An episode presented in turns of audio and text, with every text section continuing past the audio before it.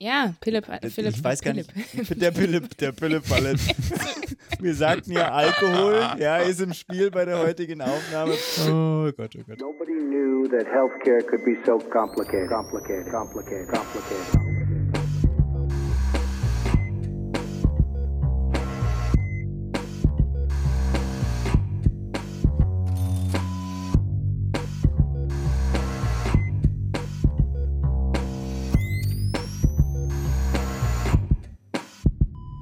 Salut und herzlich willkommen zu Gesundheit macht Politik Episode 100.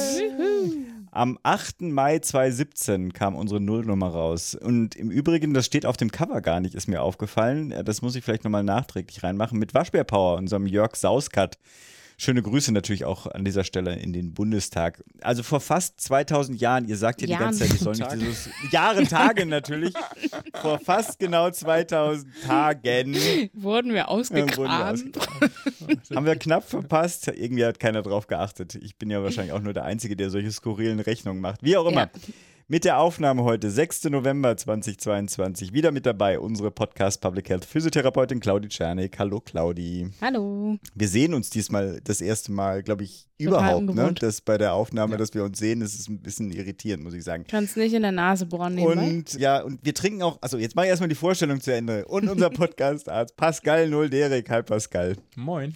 Und natürlich euer Podcastpfleger Philipp Schunke, Salut allerseits. Und ich bin vielleicht auch ein bisschen komisch drauf, ich vertrage ja null Alkohol. Und jetzt habe ich, ich dachte, ich, ich hätte noch so ein uraltes alkoholfreies. Radler getrunken. Nee, ich dachte, es wäre ein- so ein alkoholfreies Radler. In dem Fall stelle ich fest, es ist nur ein Radler. Das heißt also, wenn ich heute anfange zu lallen, dann entschuldige ich das, aber wir haben ja auch hier was zu feiern. Kommentare. Eben. Ich habe Sekt aufgemacht. Claudi meinte, wir setzen uns dann mit Sektglas vor die Kamera. Hab ich auch Du bist der Einzige mit Sekt. Hä? Nein, ist- ich habe Wo doch ist auch dein was. Claudia hat Sektglas? Wo ist dein Sekt? hier. Hast du es nicht gesehen? Oh, doch- oh, Das ist ein oldschool edles Teil Sektglas. hier. Ja, ja, ja. Keine, keine Flöte, sondern so ein Kelch. genau. Ja. Diesen großen Kelch. Ihr könnt euch also denken, es wird eine lustige Episode. Oder sagen wir so, mal gucken, wie seriös wir bleiben können. Wir haben auch ein paar. Nein, wir haben natürlich nicht gefragt. Wir haben einfach so Glückwünsche bekommen.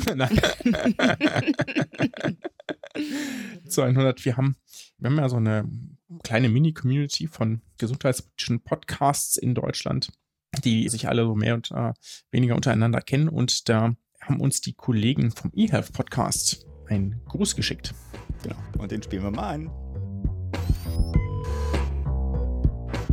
Liebe GMP-Lehrer, liebe Gesundheit macht Politik-Lehrer. Herzlichen Glückwunsch zur 100. Folge. Wir haben das ja schon vor einiger Zeit. Wünschen euch die Jungs vom eHealth Podcast.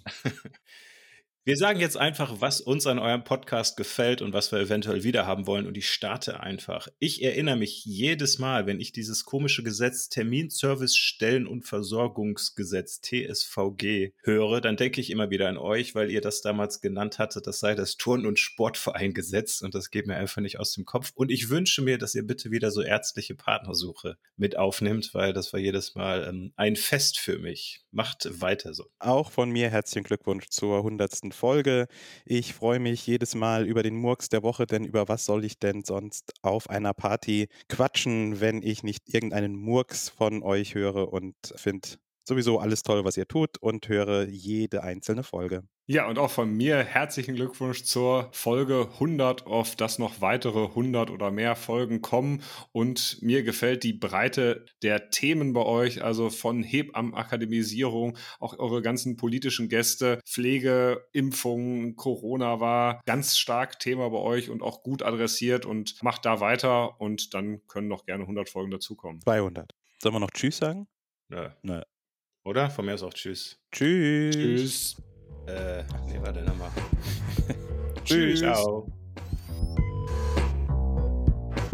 Genau, und Gut. an dieser Stelle auch nochmal herzlichen Dank an die Kollegen. Das war Danke. sehr herzerwärmend. Ja. Ja, das war wirklich nett von denen. Ich habe hier auf meiner To-Do-Liste noch, was euch heute erwartet, aber wir haben ja Auf der heute To-Do-Liste. auf der, auf der unserem Pad hier steht, was euch heute Ja, erwartet. vielleicht Aber weinen wir die HörerInnen mal ein, was, was sie wirklich heute erwartet, was wir uns Tolles überlegt haben für die Party 100 Episode. Mhm. Es wird keine Knaller-Hits geben. was? Also keine, ich hatte jetzt kurz musikalisch überlegt, weißt du, so, so Party, da denke ich immer eher an Musik. Fühl dich aber, frei, fühl dich frei. nee, singen will ich nicht, das tue ich niemanden an. Aber ich sehe hier drunter, es gibt News, über die wir heute nicht sprechen. Wir werden kurz unsere Lieblingsepisoden anteasern. Dann haben wir ein paar Statistiken dabei, die wir selbst gefälscht haben. Und wir haben vielleicht noch ein, zwei Grüße von anderen Podcasts, wie Pascal das eben schon angesprochen hat.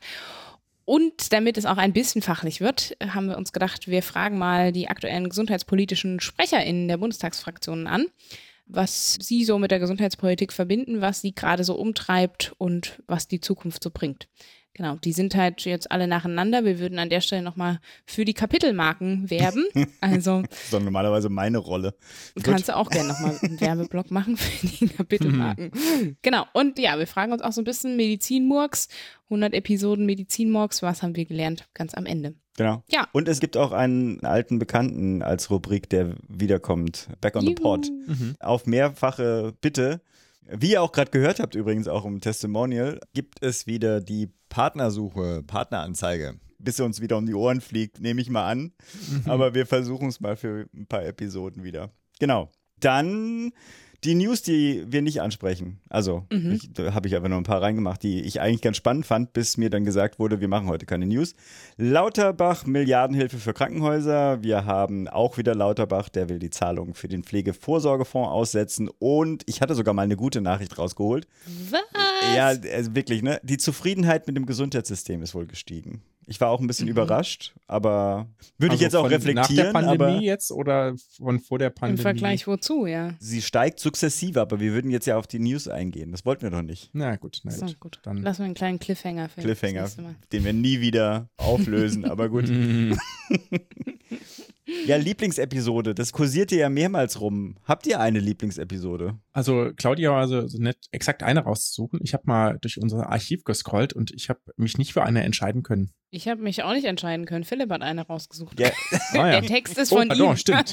Das, das habe ich, das habe ich übersehen. Entschuldigung. Ich fange einfach mal an. Ich habe äh, gedacht, ich fand, was ich richtig cool fand, war unsere Nummer drei tatsächlich mit der Martina Schmiedhofer zur Notfallversorgung. Das ist schon ultra lange her, aber das war zum einen ganz cool, weil wir da erstens noch vor Ort waren. Also Philipp und ich sind tatsächlich in Berlin da hingefahren und haben mit der, ich glaube, in deren Institut, ne? Oder so, Mhm. haben wir da geschnackt. Zum anderen war das ja eine naja, ich sag mal, jemand aus dem akademischen Mittelbau, ne? Also die jetzt nicht irgendwie, wo wir eine Institutsleitung oder so angefragt haben. Und auch einfach so, weil das war so ein Thema, da hatten wir schon so einen Riecher, das wird noch irgendwie wichtig werden. Und die hatten dazu eine ganz spannende Studie gemacht, die auch im Ärzteblatt veröffentlicht worden war. Und das ist jetzt danach ja total durch die Decke gegangen mit der Reform der Notfallversorgung. Mhm. Also da, das haben wir natürlich angestoßen mit unserer, unserer dritten Episode da. Aber nee, das fand ich eigentlich äh, ganz cool, zumal mir aus dieser Studie auch in den Ohren geblieben ist, dass die Leute in Sachsen-Anhalt, das ist ja das Land der Frühaufsteher, so nennen die sich ja, tatsächlich auch eine halbe Stunde früher zur Notaufnahme gehen. Also morgens der Peak kommt eine halbe Stunde oder Stunde früher. Das ist so ein kurioser Okay. Fakt Und daraus. das höchste Herzinfarktrisiko haben, deutschlandweit. Ja. Ja. ja. Gibt es da eine Korrelation zum Frühaufstehen? Also bei, bei mir gäbe es. Vielleicht. Drei Kaffee mehr getrunken pro Tag. Ich bin jetzt gespannt, was du als zweites bringst. Wenn wir eine zweite bringen dürfen, dann bin ich gespannt, ob die zweite. Ich habe mehr als zwei, also Okay. ich bin einfach fix. Und zwar die Nummer 17, das war der gesundheitspolitische Spaziergang Ja, ja. durch Berlin. Das fand Ja. Philipp, glaube ich, auch ganz cool. Ja, das war auch nice. Ähm, da sind wir auch einfach quasi, naja, durch die wichtigsten, es gibt ja, sind ja alle nah beieinander, die Institutionen haben da jeweils kurz mit dem Pressesprecher oder wem auch immer, der zur Verfügung stand, ein Kurzinterview gemacht. Das war auf jeden Fall ganz cool. Waren wir nicht auch Ähm, Ärzteblatt auch danach? Ja, ja, da waren genau. wir auch beim Ärzteblatt, genau. Das war auf jeden Fall eine ganz nette Folge, auch einfach, naja, weil wir da einfach durch die Straßen spaziert sind. Ich glaube, wir haben auch ein paar Mal draußen aufgenommen, also man hört das tatsächlich, dass wir unterwegs Ja, sind. und das war doch auch so, dass wir dann manchmal vor den Schildern standen und auch feststellten, ja, das ist was Gesundheitspolitisches und wir haben keinen so, hm, Schimmer, kein das ist. und was die machen, keine Ahnung. Ja, ja, ja.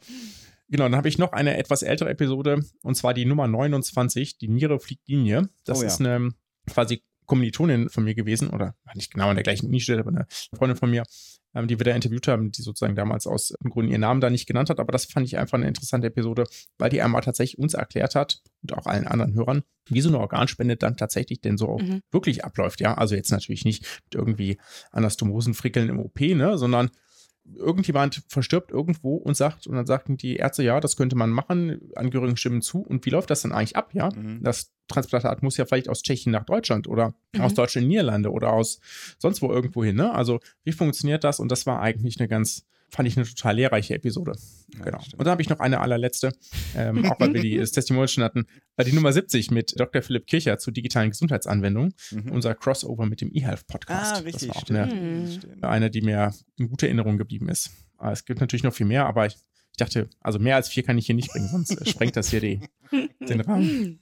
Ja. Claudi. Ich schließe mich mal an, naja, ich bin ja auch erst seit der 68, 67 dabei tatsächlich, ne? Also ich habe ja eine kürzere Historie. Ich darf eigentlich gar nicht so richtig mitfeiern, aber mache ich natürlich trotzdem.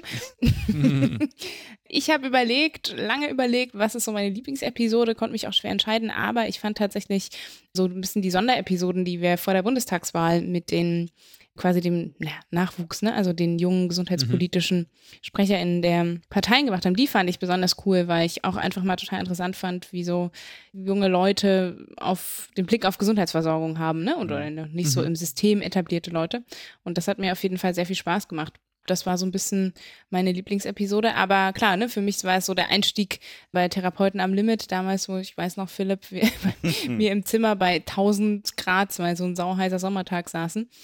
Aber auch jetzt zum Beispiel die, eine der letzten Episoden Gecko. im Gecko Ja. in Neukölln, Mhm. genau. Das war halt auch richtig cool. Also, ne, wenn man irgendwie vor Ort ist, dann teilt man ja doch noch komischerweise mal doch mehr. echt erstaunlichen Ja, großen komischerweise. Ja, schon ein bisschen. Ich bin ja eigentlich nicht so soziophil, ja. Also, Mhm. aber es ist dann tatsächlich so, dass du dann eher in Erinnerung bleibt. Ja. Hast du recht. Was ist bei dir, So. Philipp? Ja, mir fallen jetzt, wo ihr das sagt, auch tausend andere ein. Ich weiß ja, wir haben ja mal hier, also zur öffentlichen Gesundheit haben wir viel gemacht, im Nachwuchsnetzwerk öffentliche Gesundheit saß ich ja mal in der Charité irgendwo am Tisch, war auch total nice. Also ja, mir fallen viele, viele ein.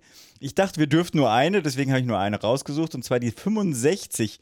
Und zwar war das diese Abschieds- oder Stabwechsel-Episode, als die Nathalie Grams aus dem INH, das ist das Informationsnetzwerk Homöopathie, ging. Und sie wurde ja abgelöst oder die Position wurde von der Jutta Hübner übernommen.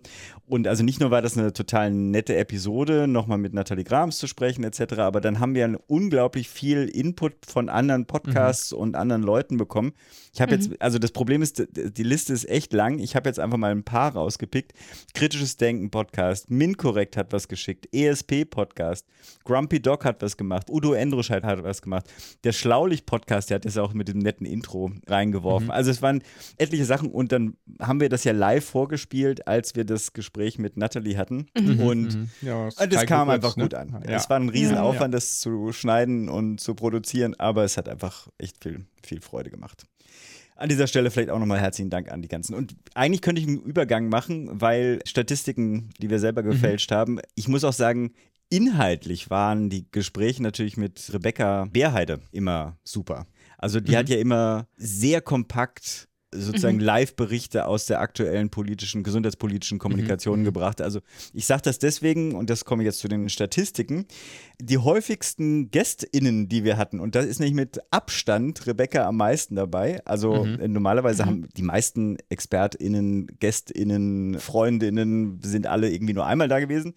Aber äh, wir haben ein paar Leute, die dann doch häufiger da waren und Rebecca Beerheide neunmal hatten wir sie dabei. Also nicht immer nur als Main Character, ne? also das stimmt schon. Aber neunmal war sie bei Episoden dabei. Ganz liebe Grüße an dieser Stelle.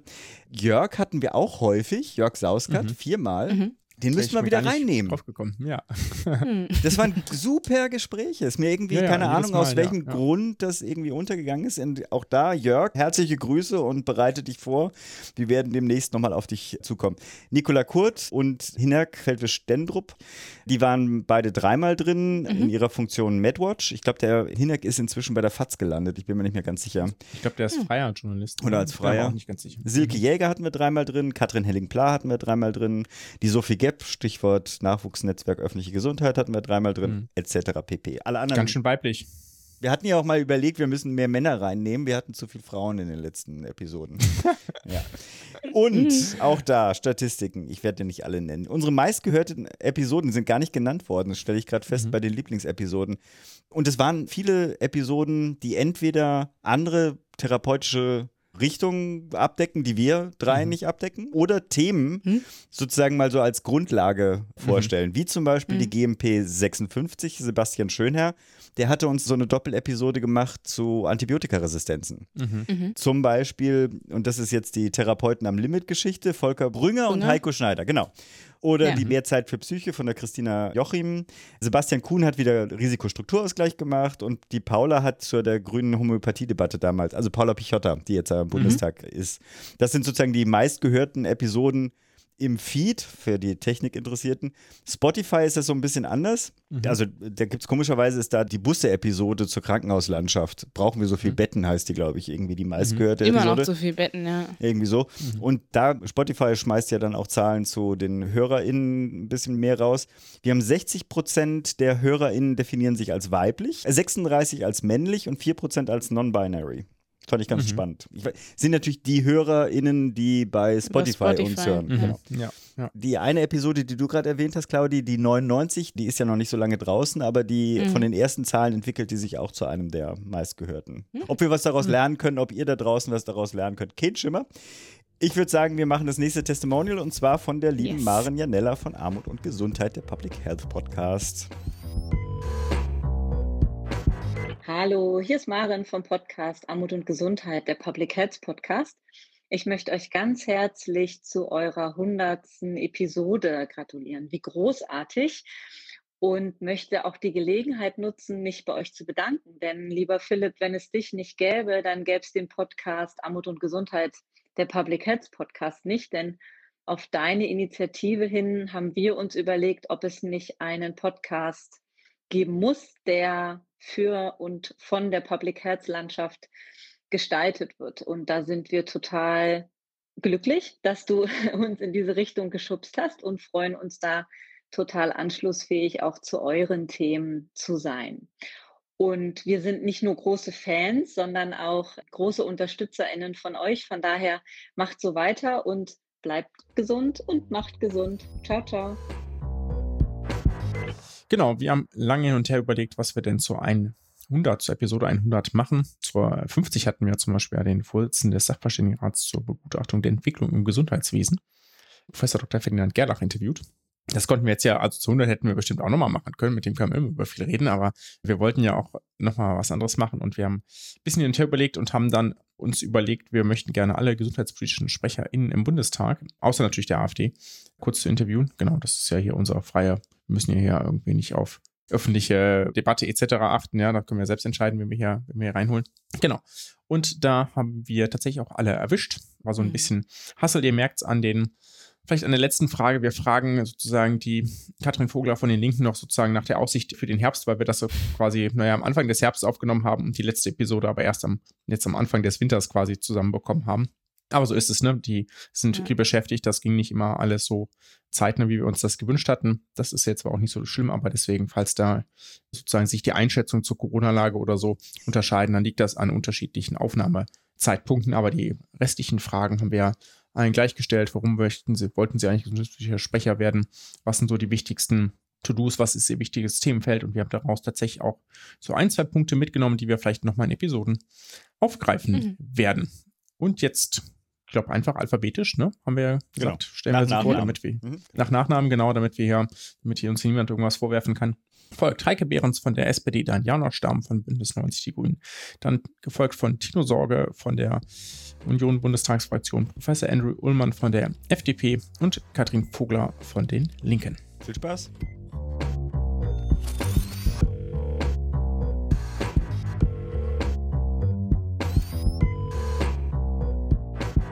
Wir sprechen heute mit Heike Behrens, der gesundheitspolitischen Sprecherin der SPD-Bundestagsfraktion. Wir haben uns ja vorgenommen, alle gesundheitspolitischen SprecherInnen im Bundestag, außer der AfD, kurz zu interviewen.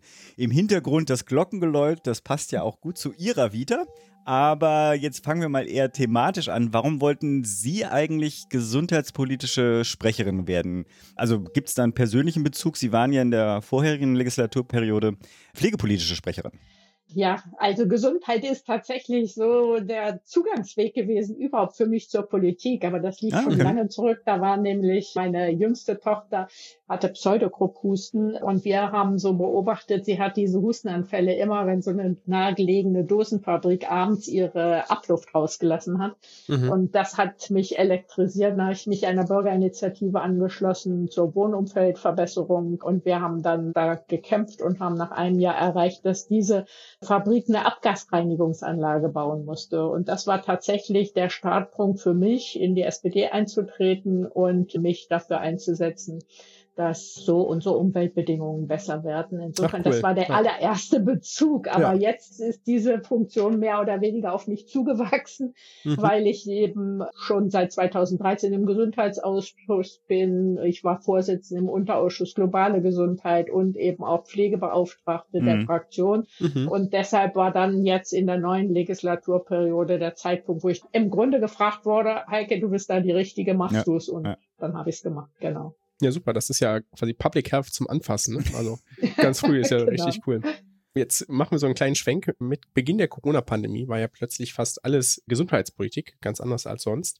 Und bestimmte eigentlich, ja auch langjährig, zumindest den, den Leuten, die da aktiv sind, bekannte Defizite im Gesundheitswesen haben plötzlich eine mediale Aufmerksamkeit erfahren, also zum Beispiel der Pflegemangel, aber auch Klinikfinanzierung, Intensivmedizin etc.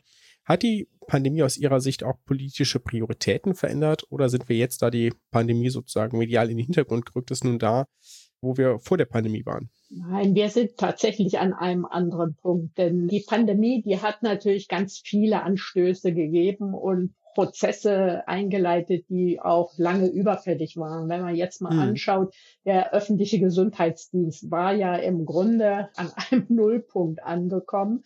Wir haben gemerkt, was für Schwachpunkte wir haben im Bereich der Digitalisierung, dass man also in den Gesundheitsämtern noch mit Faxen gearbeitet hat und es dann wirklich jetzt ein ganz mühsamer Prozess war, die, die öffentlichen Gesundheitsdienste überhaupt in die Lage zu versetzen, mit dieser Herausforderung klarzukommen, zeigt ja, da muss sich grundlegend was verändern und das hat man ja auch schon eingeleitet, indem man da entsprechende Mittel zur Verfügung gestellt hat. Aber es bedeutet natürlich auch, man muss die Menschen dafür gewinnen, die dann diese Aufgaben auch wahrnehmen.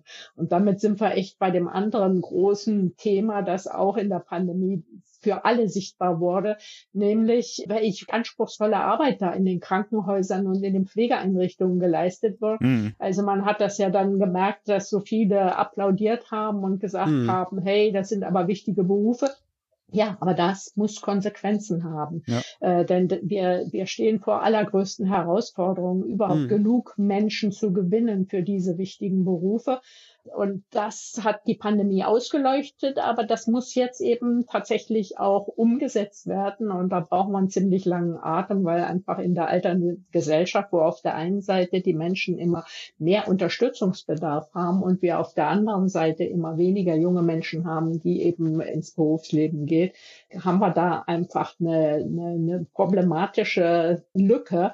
Und deshalb brauchen wir da wirklich ganz konsequent weiter Maßnahmen, um die Arbeitsbedingungen zu verbessern, die Mhm. Bezahlung in diesen Berufen gut zu machen und eben wirklich für gute, auch strukturelle Rahmenbedingungen zu sorgen. Aber die andere Seite ist auch, dass diese Pandemie, die hat natürlich auch Gräben gerissen. Das hat man ja gemerkt bei unserer Debatte um die Impfpflicht oder Mhm. überhaupt auch die Frage, wie ist der Infektionsschutz angemessen. Da hat es halt einfach so viele Falschinformationen gegeben und so viele Zuspitzungen in den Debatten gegeben. Das ist nicht gut und da werden wir also auch intensiv dran arbeiten müssen, das wieder zu überwinden, wieder zu einem respektvolleren Umgang miteinander zu kommen und überhaupt die gesellschaftliche Debatte auch darüber zu führen, wie ist da der richtige Weg. Ja, wichtig. Gerade das erste höre ich natürlich als Krankenpfleger sehr gerne. Aber vielleicht sind wir auch bei der nächsten Frage dann schon angekommen, weil vielleicht ist es das Identische. Es sind ja in der Legislaturperiode, also in der laufenden, hat ja die Regierung oder die Koalition ja doch noch einiges im Gesundheitsbereich vor. Was ist denn für Sie das Wichtigste? Vielleicht war das das ja auch schon und ich ergänze auch mal, haben Sie denn vielleicht auch ein Lieblingsprojekt, was noch ansteht? Sie sind ja auch im Bereich globale Gesundheit aktiv. Mhm. Ja, Ja, ja. Also da gibt's natürlich tatsächlich allerhand. Mhm. Also ich glaube tatsächlich, also wenn Sie jetzt die globale Gesundheit als erstes ansprechen. Ich hätte ja, es nicht erwähnen sollen. Doch, doch, das ist man so die mich. Frage. Okay. Ehrlich gesagt freut mich das total, weil das in den allgemeinen Debatten immer untergeht. Aber Mhm. es gibt eben tatsächlich ja die UN-Nachhaltigkeitsziele und das Ziel Nummer drei, nämlich Gesundheit und Wohlergehen für alle Menschen zu erreichen, ist ein großes Ziel. Und da sind wir tatsächlich weltweit eher rückläufig unterwegs, Mhm. weil nämlich der Klimawandel insbesondere gravierende gesundheitliche Auswirkungen hat in vielen Ländern dieser Welt. Wir sehen das ja jetzt auch durch die ganzen Extremwetterereignisse, aber in den Ländern, wo eben tatsächlich es schwer ist, überhaupt äh, Zugang zu sauberem Wasser zu haben, Mhm. wo die Luftverschmutzung extrem ist, wenn Sie mal Indien angucken oder auch andere Länder des globalen Südens, das belastet die Gesundheit kolossal und Mhm. da stehen wir vor riesengroßen Herausforderungen. Also eben nicht nur unter den Rahmenbedingungen der Pandemie, wo man sich eine gerechte Verteilung der Impfstoffe weltweit wünschte, Hm. sondern wirklich auch mit diesen ganzen anderen Auswirkungen. Und da haben Sie schon einen Ja. ganz, ganz wichtigen Punkt angesprochen. Aber wenn ich jetzt nochmal auf unsere Situation hier zurückkomme, da ist natürlich die größte Herausforderung wirklich der Personalmangel, sowohl Mhm. bei den Ärzten wie aber auch vor allem bei dem Pflegepersonal. Mhm. Und das ist eine Herausforderung, die eben auch nicht nur politisch alleine gestemmt werden kann, sondern wo wir gesamtgesellschaftlich auch gucken müssen, wo legen wir den Schwerpunkt. Dass Ja. diese Berufe nach wie vor bei vielen nicht so anerkannt sind, weil sie zum Beispiel anstrengend sind, weil es Berufe sind, die eben auch mit Nachtarbeit, mit Wochenendarbeit verbunden sind, ist schon ein Problem. Und ich glaube, darüber müssen wir gesellschaftspolitisch auch stärker diskutieren und damit auch das Ansehen, die Wertschätzung auf die Bezahlung entsprechend so gestalten, dass wer in diesen Bereichen arbeitet, die das eben auch Mhm. unabhängig von der Pandemie spüren. Ja, Mhm. das ist etwas, was anerkannt wird. Und ich leiste da einen ganz wichtigen Dienst wirklich auch für die Gemeinschaft. Und das merken die, wird eben wirklich auch wertgeschätzt. Da, glaube ich, gibt es noch eine ganze Menge zu tun. Und wir werden aber genauso auch einfach äh, wirklich gemeinsam die Bereitschaft haben müssen, auch mehr Menschen aus dem Ausland wirklich in diese Arbeits, in Mhm. diesen Arbeitsfeldern zu integrieren und eben nicht nur als Arbeitskräfte, sondern wirklich auch als Bürgerinnen und Bürger in unserem Land, die auch ansonsten an gesellschaftlichem Leben teilhaben wollen. Das ist, glaube ich, eine riesengroße Aufgabe für das nächste Jahrzehnt. Ja. Aber wenn wir jetzt mal kurzfristiger gucken, geht es natürlich auch um die Finanzierung des Ganzen. Mhm. Also wie kann die gesetzliche. Krankenversicherung, wie kann die Pflegeversicherung auf stabile Füße gestellt werden? Und das ist etwas, was wir ganz zeitnah lösen müssen und wo wir mit Sicherheit auch mehr Steuermittel hineingeben müssen. Das kann man nicht allein der versicherten Gemeinschaft überlassen. Weil Sie das Thema Finanzierung angesprochen haben, diese Problematiken, die Sie genannt haben, die bestehen ja auch schon länger. Jetzt kommt aber aktuell ja auch noch Energiekrise dazu. Gibt es eigentlich schon Ideen, wie für Pflegeheime, Krankenhäuser diese zusätzlichen Ausgaben denn gestemmt werden können? Ja, also da gibt es tatsächlich im Ministerium vor allem schon Überlegungen oder in der Bundesregierung, in welcher Form man auch an dieser Stelle ein Entlastungspaket machen kann. Das wird sicher unterschiedlich sein im Bereich der Krankenhäuser und im Bereich der Pflegeheime, weil Ja. da auch die Belastung unterschiedlich hoch ist. Aber da wird es Entlastungen geben müssen, äh, weil insbesondere auch in der Pflege kann es nicht sein, dass das am Ende alles über die Pflegesätze von Ja, den genau, Pflegebedürftigen genau. zu Ja, ja. zahlen ist, sondern das muss im Grunde auch dort abgefedert werden. Aber im Moment ist noch nicht ganz klar, in welcher Form man das. Okay. Mhm. Okay. Äh, Sie hatten es gerade eben schon so ein bisschen angesprochen, sozusagen damit, dass, naja, Tariferhöhungen oder Lohnerhöhungen für Pflegekräfte jetzt nicht ganz einfach zu bewerkstelligen sind. Also man kann jetzt nicht irgendwo ein- eine Verordnung schreiben und schwuppdiwupp ist das irgendwie erledigt, sondern da geht's ja auch, wir haben es ja schon in der Legislaturperiode, in der letzten Legislaturperiode gesehen, wo es ja auch so eine konzertierte Aktion gab und es trotzdem extrem schwierig war, da alle Seiten dazu zu bewegen, da Änderungen vorzunehmen, weil es da eben extrem viele Interessenverbände gibt und das ist in der Gesundheitspolitik ja auch ganz generell so. Ich weiß nicht, ob es noch ein anderes Politikfeld mit ähnlich vielen Interessenverbänden gibt. Deswegen ist normalerweise nicht das beliebteste Politikfeld. Was ist für Sie denn die schwierigste Herausforderung im Gesundheitswesen, sei es, weil es eben viele Gegenspieler gibt, die man nicht alle gleichzeitig zufriedenstellen kann oder weil es dort andere Beharrungskräfte gibt, die sich einer Änderung versperren. Naja, wir haben das ja schon gemerkt bei dem Stichwort Verankerung der Tarifbindung, dass mhm. es da durchaus auch einzelne Verbände gab, die wollten eben gar nicht, dass man äh, das festgelegt wird. Ja. Wer in der Pflege arbeitet, er sich darauf verlassen können sollte, dass er unter guten Tarifbedingungen arbeitet. Richtig, ja. Aber das haben wir politisch trotzdem entsprechend durchgesetzt, weil wir einfach erkannt haben, dass wir gute Entlohnungsbedingungen in der Pflege brauchen, um diese Berufe attraktiv zu halten halten. Und deshalb ist diese Tarifbindung verankert worden, auch gegen den Widerstand einzelner Verbände, die eben vielleicht auch zulasten ihres Personals Geld verdienen wollen. Und deshalb, ich glaube schon, wir müssen intensiv daran arbeiten, dass also die Gemeinwohlorientierung zu stärken in diesen Arbeitsfeldern. Also wenn wir über Gesundheit und Pflege reden, dann sind das Bereiche der öffentlichen Daseinsvorsorge, wo der Staat Verantwortung trägt. Und da sollte es vorrangig darum gehen, dass da auch Anbieter im Grunde unterwegs sind, die das wirklich das Wohl der, des Gemeinsamen im Blick haben und sich eben nicht vorrangig darum bemühen, Renditen zu erwirtschaften oder gar Renditen für anonyme Investoren zu erwirtschaften.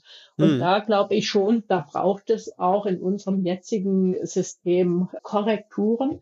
Da muss man sich darauf verlassen können, dass im Grunde in einem Bereich, der eben solidarisch über die Sozialversicherung weitgehend finanziert wird oder auch über Pflegesätze der, der Pflegebedürftigen, die müssen sich darauf verlassen können, dass sie dafür eine bestimmte Leistung bezahlen, aber nicht, dass da noch Dritte dran verdienen. Und da haben wir schon einen Auftrag, das nochmal zu korrigieren im Rahmen der sozialen Marktwirtschaft. Und ich glaube schon, dass es auch vernünftig ist, ernsthaft drüber nachzudenken, das zweigleisige Versicherungssystem zu überwinden, mhm. weil ich glaube, hier muss es um Solidarität für alle gehen und nicht um Privilegien für wenige. Und ja. da haben Sie recht, da gibt es starke Interessen, die dem entgegenstehen. Aber ich glaube, politisch ist es an der Zeit, gerade auch unter der Frage der Finanzierbarkeit, das wirklich zusammenzuführen, damit auch wirklich starke Schultern mehr tragen als die Schwächeren. Ja, ich dachte gerade, das ist ja auch ein super Beispiel für etwas, wo es hohe Beharrungskräfte gibt oder hohes Beharrungsvermögen. Gibt es denn so eine singuläre Herausforderungen, die Sie ausmachen können, die Gesundheitspolitik besonders herausfordernd macht? Oder würden Sie sagen, das ist Politik wie andere Politikfelder auch? Nee, Gesundheitspolitik ist definitiv eines der komplexesten Politikfelder und betrifft eben so, so viele Menschen ganz unmittelbar. Von mhm. daher, ja, das ist definitiv nicht einfach, aber ich glaube, wir könnten viel dazu beitragen, es auch ein bisschen weniger kompliziert zu machen. Und das wünschte ich mir tatsächlich, dass wir stärker in diesen ganzen Arbeitsfeldern die Bürokratie zurückdrängen, dass wir auch viele komplizierte gesetzliche Regelungen wieder ein Stück weit entschlacken, damit das System sich nicht selbst lähmt. Das ist, glaube ich, schon mhm. eine echt wichtige Aufgabe.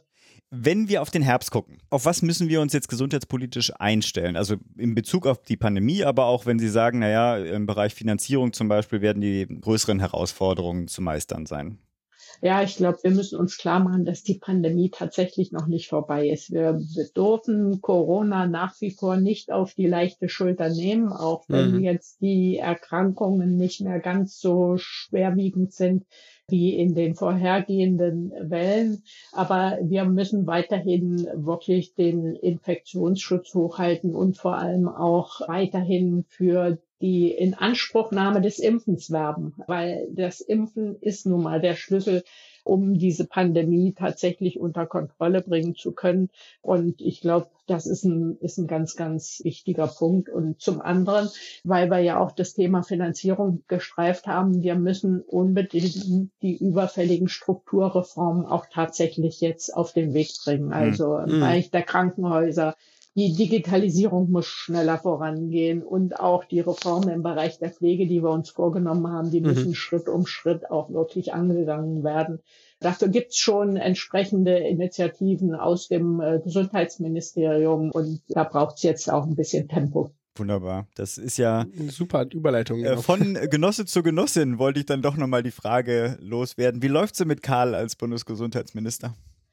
Ja, ich glaube, Karl Lauterbach ist ein ganz fleißiger Gesundheitsminister, der engagiert die Vorhaben anpackt und insbesondere einen besonderen Blick wirklich auf die Pandemie hat. Mhm. Das ist, glaube ich, seine Stärke. Und an manchen Stellen, da wünschte ich mir auch ein bisschen stärkere Kooperation mit dem Parlament. Aber das Mhm. ist, glaube ich, das sind so Dinge, da sind wir vielleicht auch alle miteinander noch Lernende in dieser neuen Konstellation. Ja, ist ja auch noch nicht mal ein Jahr. Ja, das ist Wahnsinn. Ach ja, Ne? Das ist, also ich weiß nicht, Geht, diese äh, Zeit so, ist schon. so viel passiert in der Zeit, aber genau. Super. Dann äh, bedanken wir uns ganz herzlich bei Ihnen, Frau Behrens, für die Zeit und die Beantwortung unserer Fragen. Ja, vielen Dank für Ihr Interesse. Dann wünschen wir Ihnen noch einen schönen Tag im viel Wahlkreis. Kraft für den heißen Herbst. Ja. Genau. Dankeschön. Vielen Dank. Machen Sie es gut. Ihnen auch alles Gute. Tschüss. Tschüss.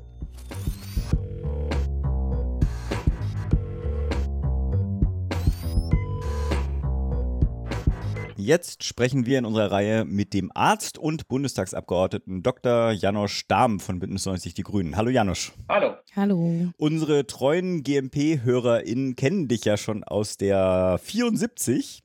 Ich glaube, der Titel war von der Corona-Front in den Bundestag. Und auch wenn wir jetzt schon bei der letzten Aufnahme schon Teile dieser nächsten Frage schon von dir beantwortet hatten damals, einfach für neue HörerInnen vielleicht nochmal, warum wolltest du eigentlich gesundheitspolitischer Sprecher werden? Erzähl einfach nochmal kurz was zu deinem persönlichen Bezug zur Gesundheitsversorgung.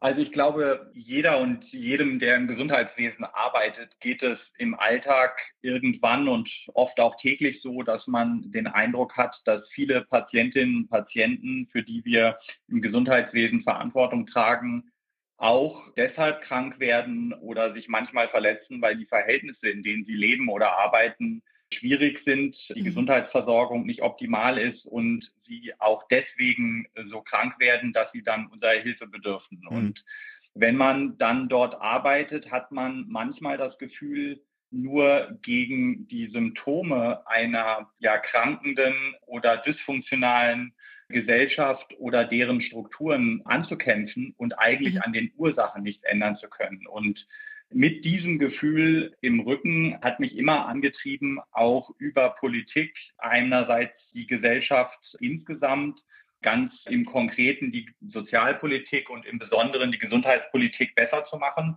Und ich habe mich über viele Jahre lang neben meinem Beruf als Arzt auch immer ehrenamtlich politisch engagiert und Mhm. bin jetzt seit November 2020 hauptberuflich in der Politik. Mhm. Geblieben ist meine Motivation zu versuchen, Gesundheitsversorgung besser zu machen und mit meinem Wissen aus der Praxis um die Probleme und Herausforderungen, die es da gibt, versuche ich jetzt als gesundheitspolitischer Sprecher meiner Fraktion im Bundestag dafür zu sorgen, dass eine praxisnahe, eine Wissenschaftsdaten fundierte Gesundheitspolitik gemacht wird und hoffentlich dadurch die Dinge im Kleinen auch für die Patientinnen und Patienten, aber auch die Menschen, die dort arbeiten, ein bisschen besser wird.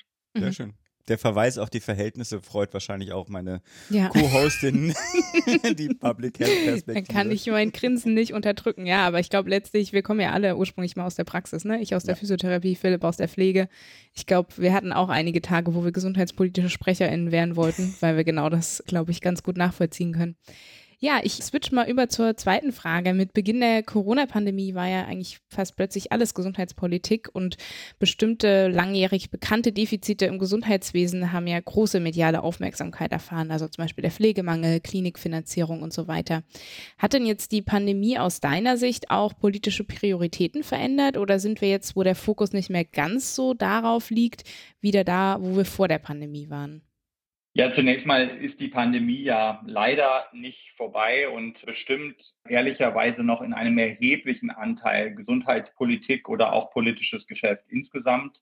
Das sieht man unter anderem an einem weiterhin außerordentlich großen Haushalt, den das BMG im Bund im Moment hat und braucht, um die Folgen der Pandemie weiter zu kompensieren oder dort, wo Hilfe notwendig ist, die entsprechend zu stützen und zukommen zu lassen.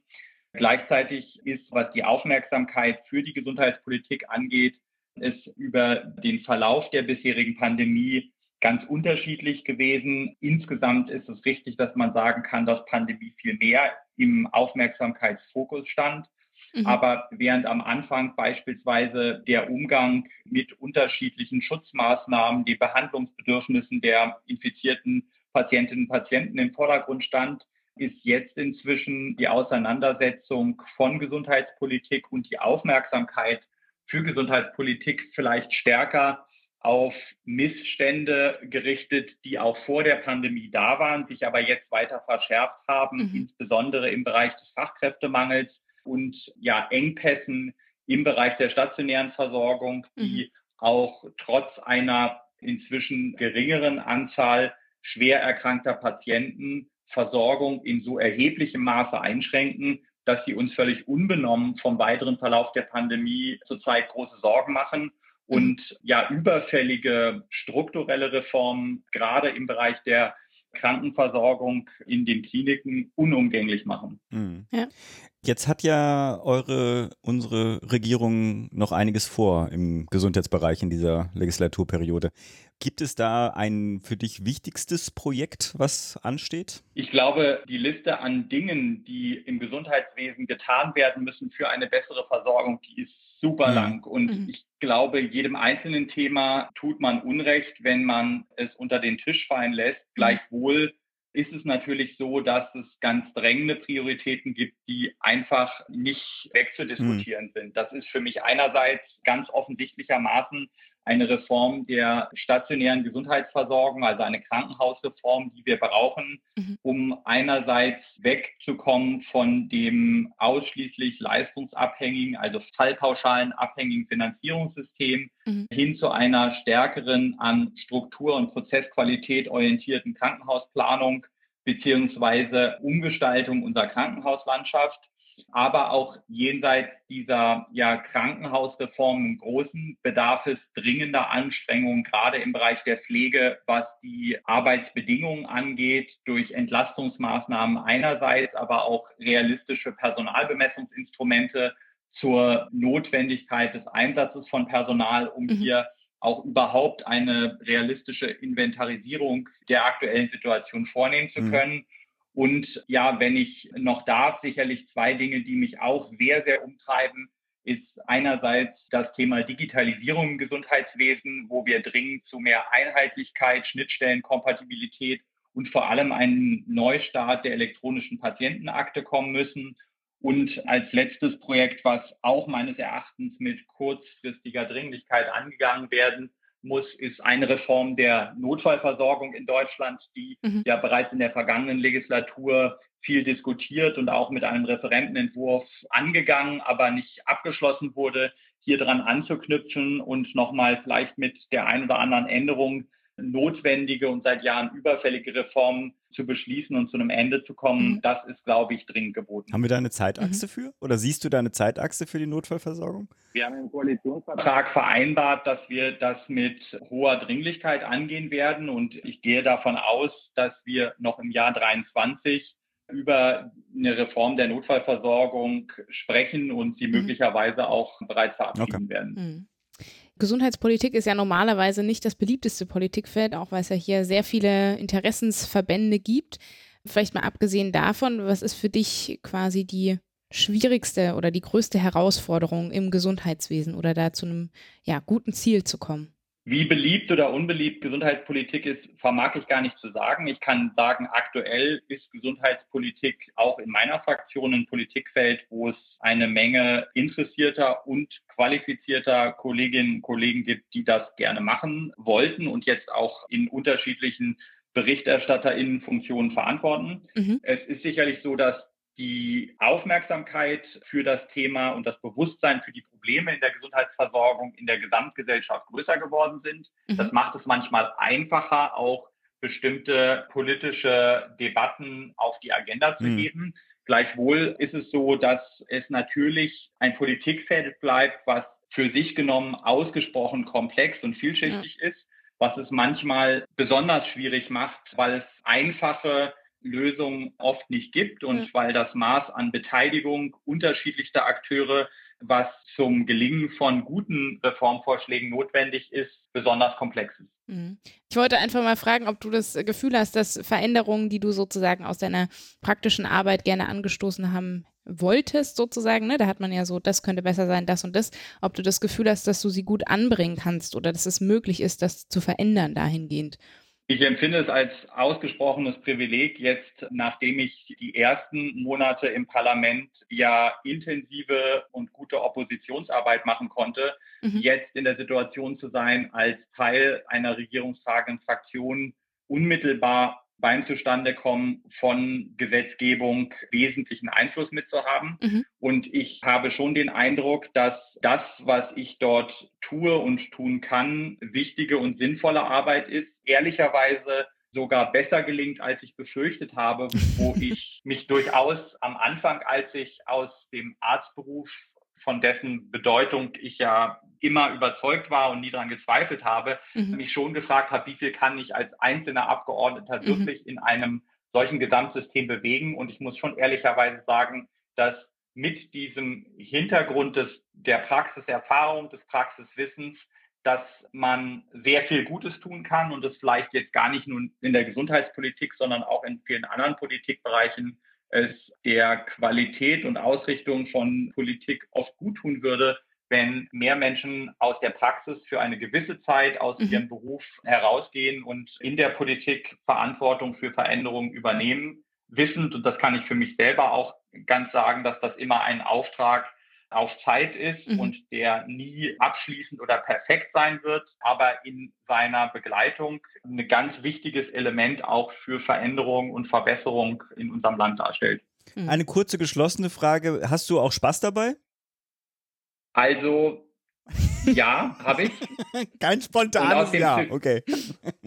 Der Nachsatz sei erlaubt. Gleichwohl gibt es natürlich auch Tage, in denen mir Medizin machen als Arzt total fehlt. Also mhm. ich habe ja, bevor ich in die Politik gewechselt bin, im Hauptberuf Notfallmedizin gemacht, ursprünglich mal Unfallchirurg gelernt, beides medizinische Fachgebiete, die von sehr, sehr kurzen Feedback-Schleifen leben, wo mhm. man einen gebrochenen Knochen hat, eine Platte drauf macht, ein Foto macht und sagt, ist wieder heile, mhm. funktioniert. Und in der Notfallmedizin auch ganz ähnlich mit einem hohen Maß auch an Dankbarkeit, wenn man sich für die Patienten dort einsetzt, was man dort erlebt. Mhm. Und diese Feedback-Schleifen sind in der Politik viel länger. Und natürlich gibt es Tage, wo man nach Hause geht und sich fragt, welchen Unterschied habe ich denn jetzt heute gemacht oder mhm. was ist denn jetzt heute anders oder besser geworden? Und natürlich fehlt einem dann auch manchmal die Medizin und ich freue mich auf jeden Fall schon heute auf den Tag, wenn ich zurück darf. Die Menschen aus der Notfallmedizin, die mich verabschiedet haben in den Bundestag, haben immer gesagt, solange Blaulicht und Martinshorn nach Musik und nicht nach Kraft klingt, weißt wo du hingehört. Und im Moment hört sich, wenn ich durchs Bundestagsfenster draußen höre, immer noch nach Musik an und insofern passt schon alles. Sehr schön. Dann mal eine ganz kurze Feedback-Schleife. Danke für deinen Einsatz. Jetzt aber zur letzten Frage. Ausblick auf, wir haben noch in der Frage Herbst und Winter, der Herbst ist ja schon fast zur Neige hier, ja. auf Herbst und Winter 2022, 2023. Auf was müssen wir uns gesundheitspolitisch einstellen? Was kommt? Also klar, mit Blick auf Pandemie, wenn das jetzt so ein Fokus ist, aber vielleicht siehst du ja auch schon andere gesundheitspolitischen Themen vor dir. Für die jetzt anstehenden Wochen ist im Parlament noch umfangreiche Beratung zu dem Krankenhaus Pflegepersonalentlastungsgesetz einerseits und zum Triagegesetz andererseits anstehend. Beides wichtige und was das erste Gesetz angeht, auch sehr umfangreiche Gesetzgebung, die sich einmal rund um das Thema PPR 2.0, also der Personalbemessung in der Pflege einerseits drehen Andererseits aber auch zusätzliche Änderungen im Bereich der Finanzierung der pädiatrischen stationären Versorgung und auch einem Instrument der Tagesbehandlung durch mhm. Kliniken in der somatischen Versorgung beinhalten. Wenn das beschlossen werden sollte, wovon ich im Moment ausgehe, dann werden das umfangreiche Veränderungen in unserem Gesundheitssystem sein, die mhm. hoffentlich wesentlich dazu beitragen, dass sich Dinge zum Guten wenden. Unabhängig davon erlebe ich es schon so, dass, und auch damit beschäftigen wir uns sowohl auf Regierungsseite als auch den regierungstragenden Fraktionen im Bundestag sehr intensiv damit, dass ein großer Anteil der Krankenhäuser, aber auch der übrigen Gesundheitseinrichtungen wie beispielsweise Pflegeheimen oder auch Arztpraxen aufgrund der gestiegenen Energiekosten und Inflation in große Liquiditätsengpässe kommen und wir natürlich prüfen müssen, was es hier an zusätzlichen Hilfen braucht. Da geht es ganz konkret jetzt auch in den Verhandlungen mit den Ländern drum, wie man von Bund und Länderseite hier noch zusätzliche Hilfen auf den Weg bringen kann. Ja, und last but not least, also ich habe das ja eben schon an verschiedenen Stellen so angedeutet, also die Personalengpässe, die wir in der Gesundheitsversorgung durch einerseits krankheitsbedingte Ausfälle, aber auch reduzierte Stellen, den demografischen Wandel erleben, bekommt eine Geschwindigkeit und eine Wucht, die uns allen in politischer Verantwortung große Sorgen macht und auf die es mhm. keine kurzen und einfachen Antworten gibt. Aber auch damit wird man sich kurzfristig in den nächsten Wochen und Monaten mit Blick auf den Winter intensiv beschäftigen müssen. Mhm. Ja, das waren ja schon eine große Latte an Themen.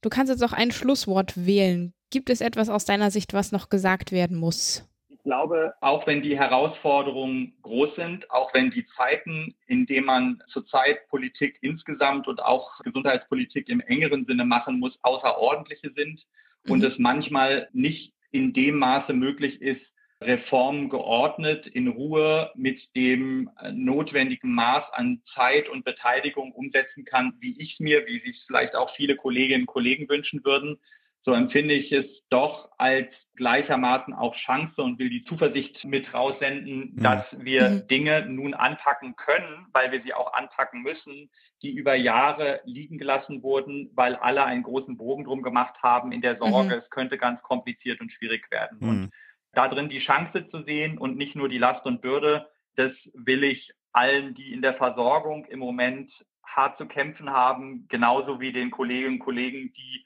unter der Last von Verantwortung in den Ländern, in den Kommunen und im Bund sich echt die Haare raufen, sagen, lasst es uns anpacken, Ärmel hoch, möglicherweise werden am Ende die Dinge besser sein, auch wenn die Herausforderungen, die vor uns liegen, wirklich gigantisch sind. Mhm. Das ist mal ein gutes Schlusswort. Vielen lieben Dank für deine Zeit, Janosch. Vielen Dankeschön. Dank auch für dein Engagement.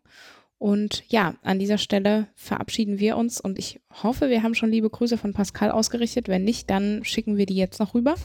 Und genau. Vielen Dank euch dreien für die Einladung und bis bald. Bis bald. Ciao. Tschüss.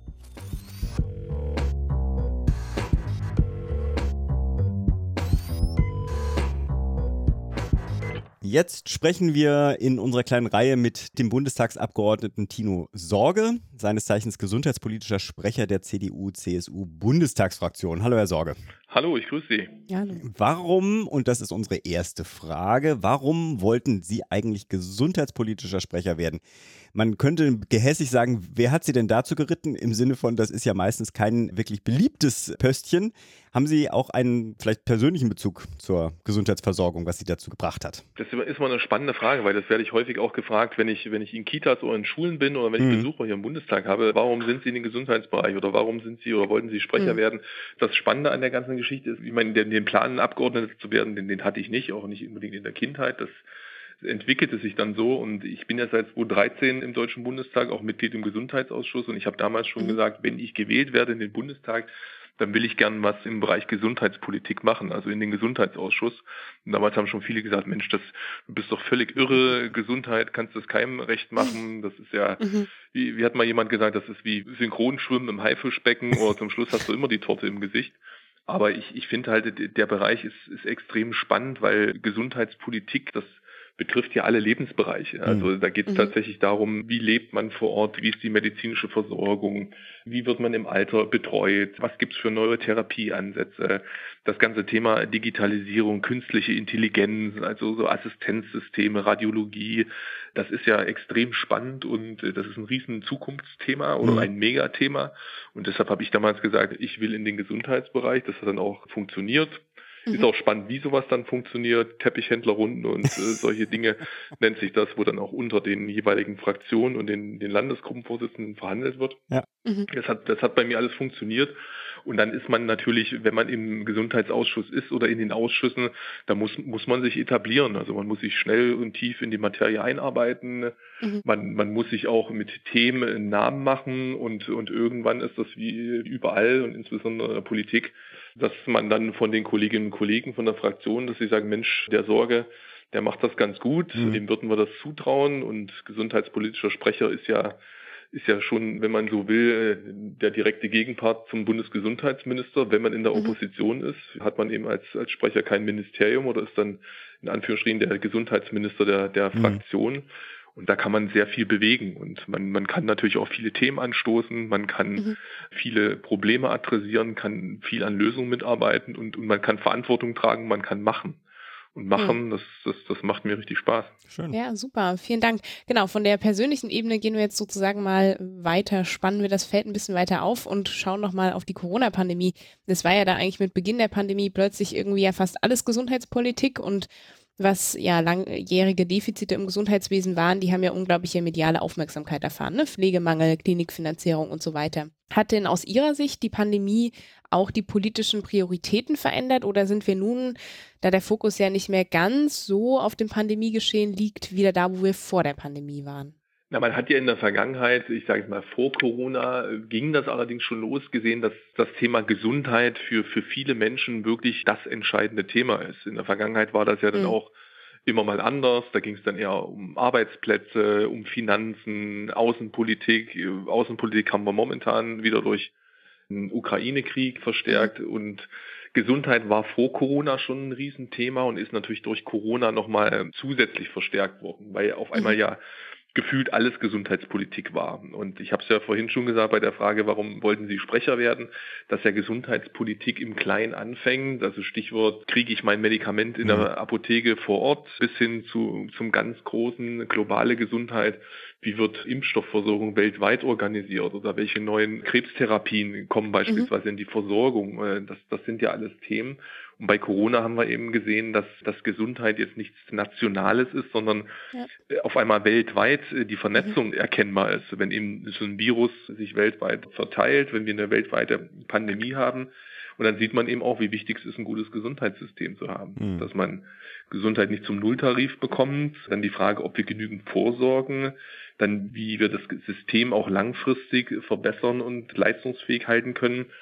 Und wir haben eben durch Corona auch gesehen in der Pandemie, dass es da durchaus viele Defizite gibt. Also ich will, aber auch mal sagen, wir haben in Deutschland eines der leistungsfähigsten mhm. Gesundheitssysteme der Welt. Mhm. Ich höre die Kritik. Ich sehe auch, wir haben in vielen Bereichen, wo wir nachjustieren und äh, besser werden müssen. Aber ich frage natürlich immer Besuchergruppen bei mir im Bundestag, wenn, mhm. wenn die so ein bisschen grundsätzlich rumstenkern und sagen, mhm. ja, das kann doch so nicht weitergehen, frage ich dann immer, na was, was möchtest du, was möchten Sie, wenn Sie im Ausland im Urlaub krank werden? Mhm. Und da ist zu 100 mhm. Prozent die Antwort ja, ja, äh, ganz, ganz schnell zurück äh, nach Hause. Mhm. Und dann sage ich, naja, dann so schlecht kann dann die Versorgung ja. hier nicht sein. Und das, glaube ich, müssen wir uns immer wieder vergegenwärtigen.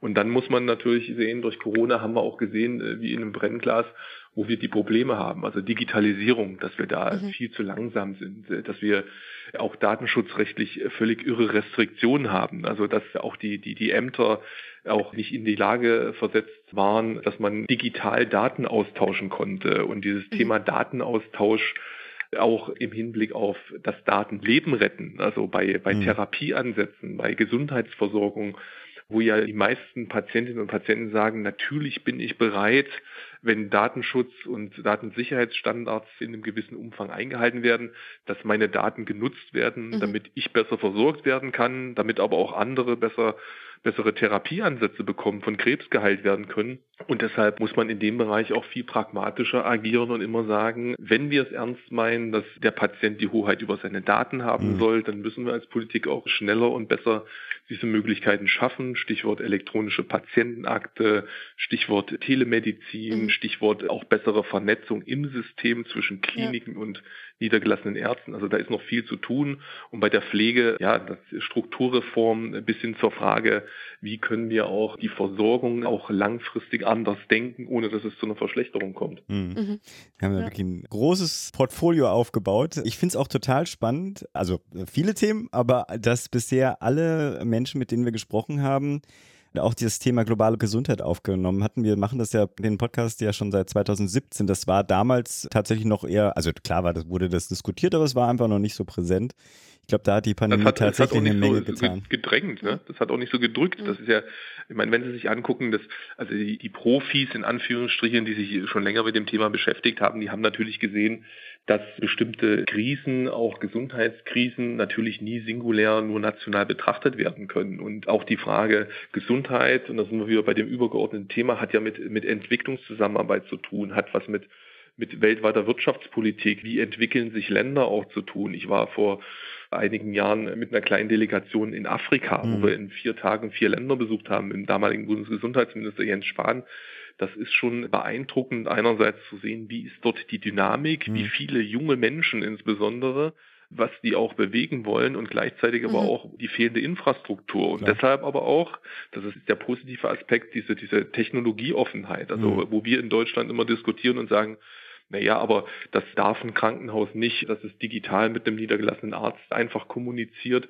Da sagen die in den Ländern, wenn wir nicht digitale Lösungen nutzen, mhm. dann können wir Menschen nicht retten. Und deshalb machen mhm. die es einfach. Und ja. das wünsche ich mir manchmal auch viel stärker in Deutschland, dass wir sagen, wir machen es auch in dem Wissen, dass durchaus da mal was schiefgehen kann, anstatt zu glauben, wir machen alles erstmal so strukturell sicher und planen so lange, bis nie was passieren kann und zum Schluss funktioniert es nicht, weil es total unpraktikabel ist. Ich ja. bin Ihnen dankbar, dass Sie das Global Health Thema vertieft haben. Es sollte eigentlich ein Übergang sein. Das ist, also Sie haben ein großes Portfolio aufgemacht. Wenn wir uns jetzt fokussieren müssten, im Sinne von, Sie sind jetzt in dieser Legislaturperiode an der Regierung und dürften ein Projekt auswählen. Mhm. Was wäre das Projekt mit der höchsten Priorität für Sie?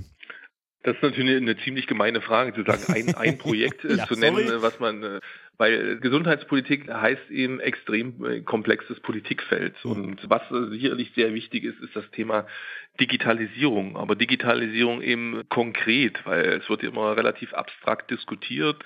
Viele Menschen denken, das sei ein abstraktes Thema. Also ich, ich sage es mal ein bisschen salopp, wenn man im ländlichen Raum Menschen sagt, man könnte mit Telemedizin, telekonsiliarärztlichen Angeboten, also Videosprechstunde mhm. oder mit, mit künstlicher Intelligenz, also die vorhersagen kann äh, durch einen besseren Datenaustausch, wann der Diabetiker möglicherweise Probleme bekommen kann und schon vorab dann den Arzt kontaktiert und so weiter, dann sagen die mir natürlich, ist ja alles schön und gut, Herr Sorge, aber wir brauchen erstmal eine, eine gute Breitbandversorgung. Ja. Und äh, deshalb mhm. ist äh, das Thema Digitalisierung, Breitbandausbau auch im Gesundheitssystem ganz, ganz wichtig und dann natürlich Strukturreform. Also Strukturreform im Sinne von Krankenhausstrukturreform, mhm. wo wir wissen, stationäre stationärer Bereich und ambulanter Bereich, also niedergelassene Ärzte und Kliniken, müssen besser zusammenarbeiten. Die müssen digital besser vernetzt werden, dass es einfacher ist und kein zusätzlicher Aufwand elektronische Patientenakte, dass ich, äh, ich sage jetzt mal wie bei, bei der WhatsAppisierung, wie ich immer so schön sage, mhm. dass man eben den Menschen praktikable Lösungen bietet, wo die sagen, super, ich nutze die, weil die funktioniert. Und mhm. das, das wäre ein wichtiger Punkt. Also wie gesagt, Digitalisierung, Strukturreform, Strukturreform im Sinne von wie kriegt man in der Fläche äh, Versorgungsangebote so strukturiert, dass die Versorgung nicht leidet. Und dazu muss es eben nicht drei Krankenhäuser in naher Entfernung geben, mhm. die alle irgendwie dasselbe, aber mit einer durchschnittlichen Qualität machen, sondern da geht es mhm. eben darum äh, zu sagen, einerseits, wir brauchen den Maximalversorger relativ gut erreichbar, wir brauchen aber auch eine, eine Grundversorgung und eine, die Notfallversorgung vor Ort, also wenn mal akut was passiert, ja. dass ich schnell Hilfe bekomme. Für planbare Eingriffe kann ich mir dann überlegen, ich fahre auch mal ein bisschen weiter. Und dann muss es eben auch im Sinne von regionalen Versorgungszentren, zu DDR-Zeiten nannte man das Poliklinik, mhm. heute medizinische Versorgungszentren, dass es da eine Lösung gibt, dass ich eben da schnell auch Hilfe bekomme. Das sind ja, ja so, so manchmal auch so, so Dinge wie die betagte ältere Person, Mann, Frau, die dann am Freitagnachmittag dehydriert, zu wenig getrunken, zu wenig gegessen oder vielleicht ein bisschen verwirrt äh, sich nicht wohlfühlt und mangels Arztpraxis, die schnell erreichbar ist, einfach in die Notaufnahme gefahren wird, ja. die man vor Ort viel einfacher gut behandeln könnte, wenn man sagt, man hat dann eine Möglichkeit, dass sie eben da vor Ort mal einen Tag zur Überwachung im Bett kommen kann, wird dann gut versorgt und am Samstagmorgen im Idealfall verlässt sie das wieder und muss eben nicht erst in die Klinik mit, mit dem Rettungswagen, bleibt Klar. dann mehrere Tage drin und dann stellt man fest, es war doch nichts Akutes. Also da gibt es durchaus gute Möglichkeiten, man muss sie nur strukturell umsetzen. Und das ist natürlich genau nicht einfach, weil es da sehr unterschiedliche Akteure gibt, die das häufig wissen aber eben ein sehr hohes Beharrungsvermögen haben. Mhm. Genau. Wir wollen jetzt zum Schluss noch einmal ganz kurz Ausblick. Ja, Herbst haben wir jetzt schon, der Winter steht bald vor der Tür. Auf was müssen wir uns denn einstellen, also bezüglich der Pandemie oder auch andere gesundheitspolitische Themen? Was ist gerade sozusagen auf der Agenda? Wir müssen aufpassen, nicht wieder in so einen Alarmismus-Modus verfallen. Und das ist ja auch die, die Kritik, die nicht nur ich, sondern viele in den letzten Monaten auch am Bundesgesundheitsminister geäußert haben, dass es eben überhaupt nichts bringt, immer ständig mit Worst-Case-Szenarien zu arbeiten, immer zu sagen, mhm. es wird alles ganz schlimm und eher mit belehrendem Unterton zu sagen, wenn ihr das nicht macht, dann, dann wird alles noch viel, viel schlimmer, sondern wir müssen eben im Jahr drei der Pandemie jetzt auch mit einem gewissen Pragmatismus damit umgehen. Wir wissen viel über das Virus, wir wissen auch viel über die aktuell grasierende Variante, Omikron-Variante. Wir wissen auch mit wissenschaftlicher Evidenz, welche Szenarien denkbar sind. Also es gibt ja drei Szenarien, die momentan auch vom Expertenrat der Bundesregierung präferiert werden, dass man sagt, es gibt eben ein günstiges Szenario, dass es noch schwächer wird. Es gibt mhm. dann das Basisszenario, dass man eben sagt, die Situation bleibt ähnlich wie sie jetzt ist, mit, mit mhm. einer Variante, die auch genauso vergleichbar mit der Omikron-Variante ist. Und es gibt eben ein ungünstiges Szenario, mit erheblichen weitergehenden Auswirkungen. Und am wahrscheinlichsten ist eben die Basisvariante. Und da ist es mhm. eben wichtig zu sehen, die Faktoren, die, die Indikatoren, die wir haben, also Stichwort Hospitalisierungsinzidenz, mhm. steigen die Aufnahmen aufgrund von Corona, nicht, nicht mit, nicht mit mhm. Corona. Also ich sage jetzt mal, derjenige, der sich das Bein gebrochen hat, in die Klinik kommt, dann stellt man bei einem Standardtest fest, der hat auch noch eine Corona-Infektion, dass man das auch differenziert und dass man eben genau mhm. schaut, steigen auf den Intensivstationen jetzt wieder die Zahlen so, dass wir auch tatsächlich in eine Überlastungssituation laufen.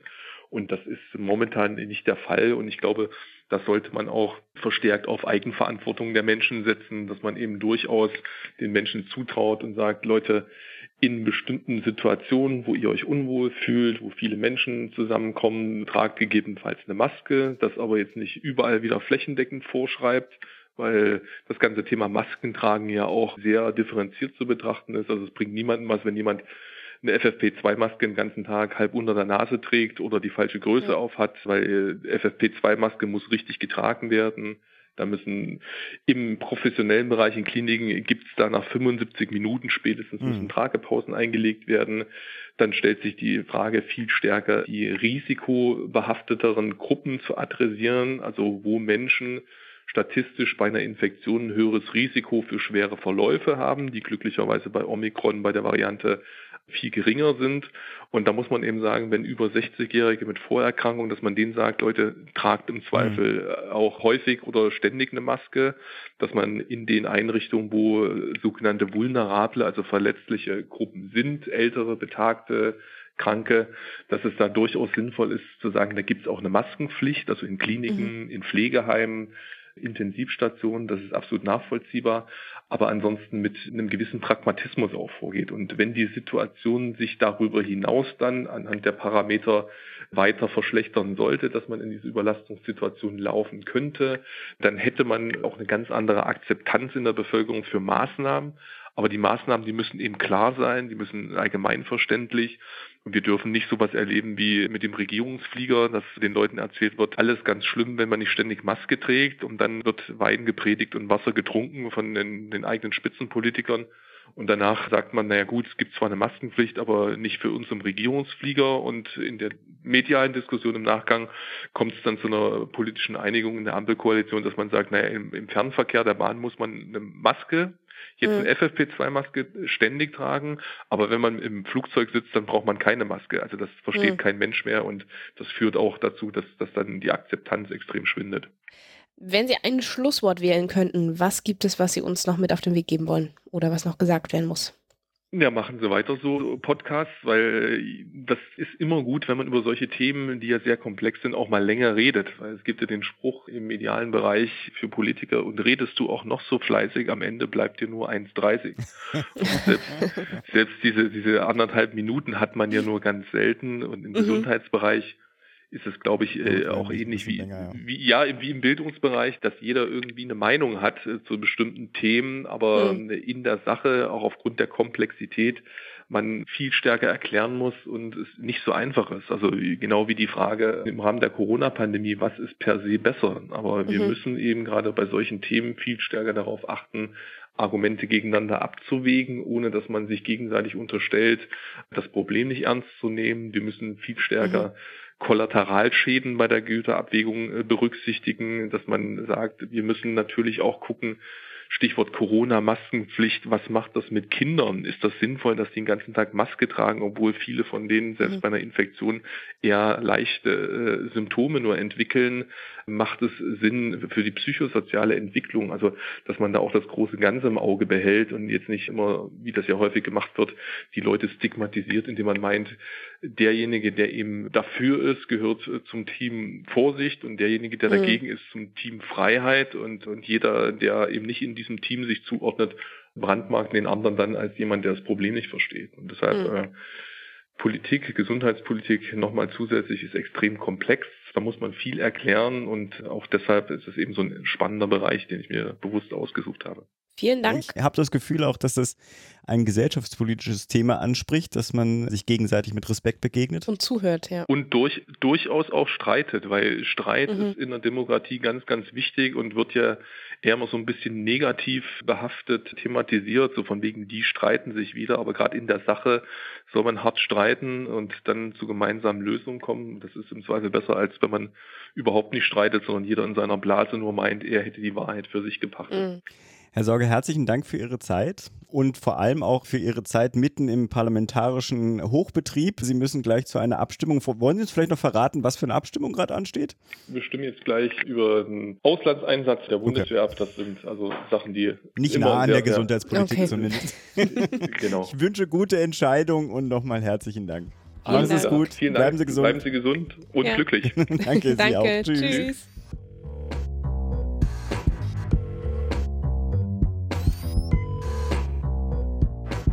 Jetzt sprechen wir in unserer kleinen Reihe mit dem Arzt, Bundestagsabgeordneten und gesundheitspolitischen Sprecher der FDP-Bundestagsfraktion, Professor Dr. Andrew Ullman. Herzlich willkommen im GMP-Podcast. Ja, herzlichen Dank und äh, danke auch für die Einladung und äh, grüß Gott aus Würzburg.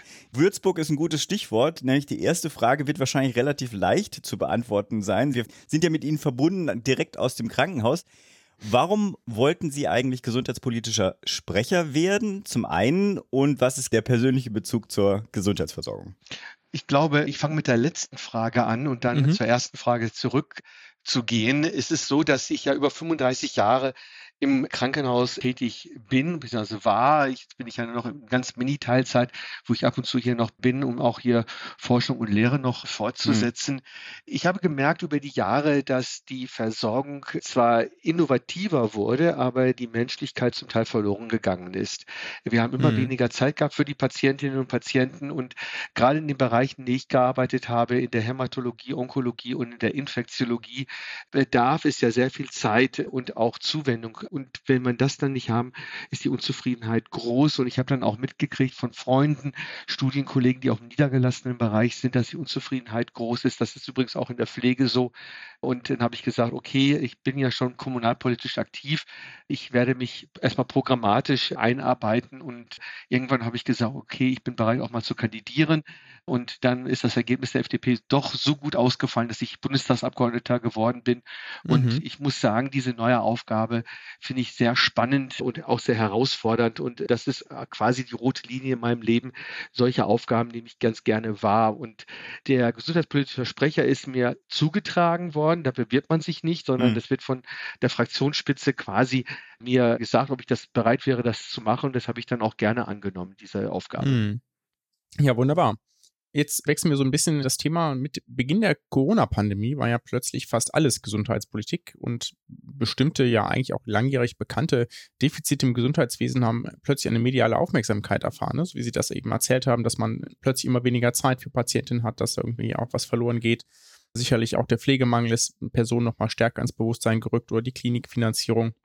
Hat die Pandemie aus Ihrer Sicht auch da politische Prioritäten verändert oder sind wir jetzt, wo der Fokus jetzt ja nicht mehr so sehr im Gesundheitsbereich liegt, sondern auf anderen Bereichen des Alltagsgeschehens, wieder da, wo wir vor der Pandemie waren?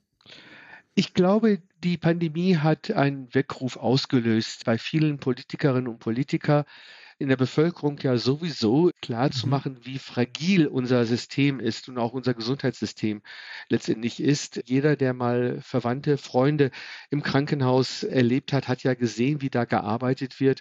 Und jetzt ist es ja offensichtlich geworden, dass wir nicht widerstandsfähig waren gegenüber einer Pandemie Wir mussten ja ganz zu Anfang sogar in Lockdowns hineingehen. Die Sorge ist ja immer noch da durch Personalausfälle, dass die Versorgung nicht gewährleistet ist.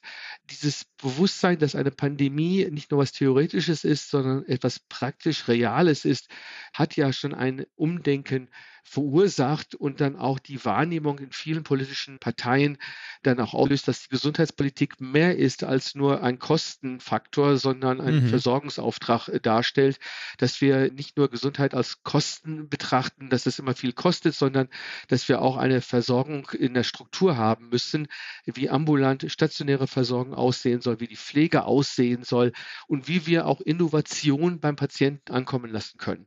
Das sind halt viele Punkte, die jetzt für viele schmerzhaft wahrgenommen wird. Das muss jetzt halt mhm. jetzt umgesetzt werden. Wir müssen diese Strukturreformen auch angehen. Und vielen Gesundheitspolitikerinnen und Politikern war das im Vorfeld auch bewusst. Aber wir haben keine laute Stimme in der Vergangenheit gehabt. Mhm. Ja. In der laufenden Legislaturperiode, also aktuell haben wir natürlich mit Energiekrise zu tun, Klimawandel ohnehin, aber sozusagen das sind jetzt die Themen, die jetzt primär die Schlagzeilen natürlich bestimmen, aber auch in der Gesundheitspolitik hat sich die Regierung ja eine ganze Menge vorgenommen. Können Sie oder haben Sie da sozusagen ein Prioritäts- oder ein wichtigstes Projekt für Sie? Also ich kann gerne von mir sprechen, aber ich denke, hier muss ich tatsächlich von der Ampel sprechen, mhm. denn wir waren ja sehr ehrgeizig mit unserem Koalitionsvertrag. Wir nennen uns ja auch Fortschrittskoalition, aber wir müssen natürlich auch liefern. Sprüche alleine wird uns nicht weiterbringen.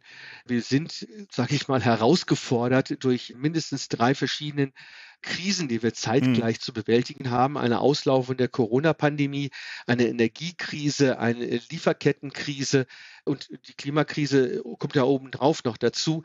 All das sind Punkte, die natürlich eine Regierung besonders herausfordern.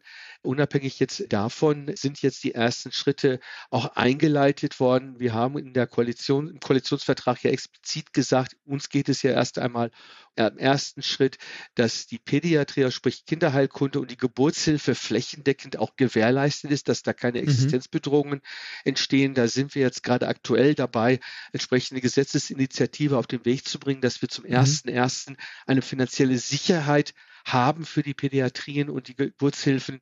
Eine der nächsten wichtigen Schritte ist die Notfallversorgung. Das wird mhm. aber erst nächstes Jahr voraussichtlich in Angriff genommen werden, sodass wir in der ersten Stufe diese Basisversorgung erstmal gewährleistet haben. Und parallel auch bereits schon im Hintergrund arbeiten wir an weitere Strukturreformen im Krankenhaus und ambulanten Versorgungsbereiche, sodass hier die Grenzen zwischen Krankenhaus und ambulante Versorgung so langsam verschwimmen und nicht so ganz streng getrennt sind. Wir haben ja unterschiedliche Versorgungssituationen in Deutschland, in Ballungsgebieten zum Teil mhm, Überversorgung, ländlichen Regionen Unterversorgung. Und da versuchen wir jetzt einen Ausgleich zu schaffen. Das ist nicht äh, trivial. Wir wissen, wo wir hinwollen. Wir wissen mhm. auch, wo die Mängel sind. Also wir haben keinen Erkenntnismangel. Wir haben insgesamt, das ist jetzt keine Kritik an die Ampel, sondern in den letzten 20, fast 30 Jahren Gesundheitspolitik, wir haben einen Umsetzungsmangel. Mhm.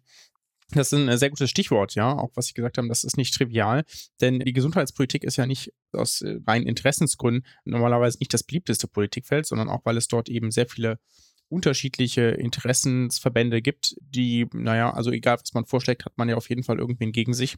Was ist für Sie da die, die schwierigste Herausforderung im Gesundheitswesen? Sei es, weil es zum Beispiel viele Gegenspieler gibt, die einem äh, mit Statements zuschütten oder Protesten zuschütten, oder sei es, weil es andere Beharrungskräfte gibt, die sich da vielleicht auch Änderungen versperren, gerade wenn es jetzt, ich denke jetzt gerade besonders diese Schnittstelle ambulant stationär, diskutieren wir ja auch nicht erst seit letztem Jahr, sondern schon ganz lange. Ja, das ist, das ist richtig. Und ich würde jetzt per se die Interessensverbände auch nicht verurteilen wollen, denn die vertreten die Interessen der Menschen, die ja im Gesundheitswesen auch tätig sind und etwas leisten. Und dort ist ja immer die Sorge, vor allem in der Vergangenheit, dass da immer wieder Gehaltskürzungen und Kürzungen entstehen, dass sie da nicht auskömmlich auch Geld verdienen. Das sind ja durchaus mhm. berechtigte Sorgen. Das hätten wir ja genauso in unseren Berufen, wo wir alle tätig sind, auch außerhalb des Gesundheitswesens. Man freut sich nicht darüber, wenn man weniger Geld auf Impfstoff mal in der Tasche hat. Und ja, das ist natürlich etwas, was berechtigt ist. Und dann bin ich auch sehr offen, mit den Argumenten umzugehen. Aber irgendeinem Punkt ist man in der Politik auch so weit, sagen, ja, jetzt müssen wir das so machen. Das ist jetzt unsere Kompromisslinie. Und wenn ich mit Interessensverbänden auch spreche, sage ich auch explizit, wie ist denn eure Kompromisslinie? Wo hm. könnten wir eigentlich eine gemeinsame Linie finden, damit die Unzufriedenheit nicht zu groß ist? Wir haben ja gerade kürzlich die GKV Finanzstabilisierungsgesetz verabschiedet. Da war die Unzufriedenheit auf allen Bereichen äh, wahrzunehmen, weil da mhm. wurde letztendlich die alte Gesundheitspolitik wieder fortgesetzt. Wir müssen irgendwie sparen. Mhm. Das sind ja. halt die Herausforderungen. 17 Milliarden Euro zu stemmen, ist keine Trivialität auch in dem Zusammenhang. Und da müssen wir sehen, wie das fair auf vielen Schultern auch gestemmt werden kann. Und das ist wirklich nur ein Brückengesetz für mich, ein Notbehelf, bis wir die Strukturreformen noch umgesetzt haben, damit auch die Einkommen auch auskömmlich sind.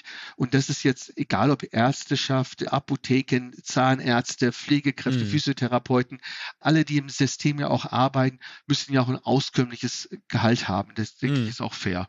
Ja, na gut, wenn man jetzt, wenn alle gleichermaßen unzufrieden sind, hat man zumindest auch niemanden bevorteilt, ne, in der Gesetzgebung. Das habe ich. So kann man das auch äh, interpretieren. bei dem Entwurf gesehen, ja.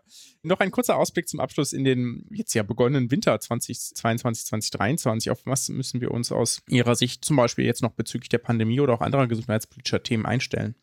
Also ich glaube, die Pandemie ist so langsam im Abflauen begriffen. Die Menschen, die wegen Covid stationär liegen, ist sehr übersichtlich. Es sind sehr viele Menschen mit Covid, die einfach einen Zufallsbefund Covid hatten oder aber wegen anderer Gründe im Krankenhaus sind. Ich glaube, es ist relativ klar, dass wir uns zukünftig einmal im Jahr möglicherweise boostern müssen. Also das ist jetzt noch keine offizielle Empfehlung, aber mhm. ich könnte mir vorstellen, dass es in diese Richtung geht. Ich mache mir medizinisch ein wenig Sorgen über eine mögliche Grippewelle, die auf uns zurollt. Mhm. Wir haben es in der Südhalbkugel auch wahrgenommen und da ist die Situation tatsächlich eine andere. Die Menschen, die stationär behandelt worden sind, waren meistens Jugendliche, junge Erwachsene und Kinder. Also da glaube ich, sind wir noch nicht so ganz auf der Höhe der Zeit, wie wir da vorgehen müssen. Aber das ist Aufgabe der Ständigen Impfkommission, das zu beurteilen oder auch die wissenschaftliche Fachgesellschaften aus der Ärzteschaft, die da mhm. auch die Warnungen dann auch aussprechen müssen. Die größere Krise, die wir jetzt vor uns haben in den nächsten Monaten, ist tatsächlich die Inflation und die Energiepreise.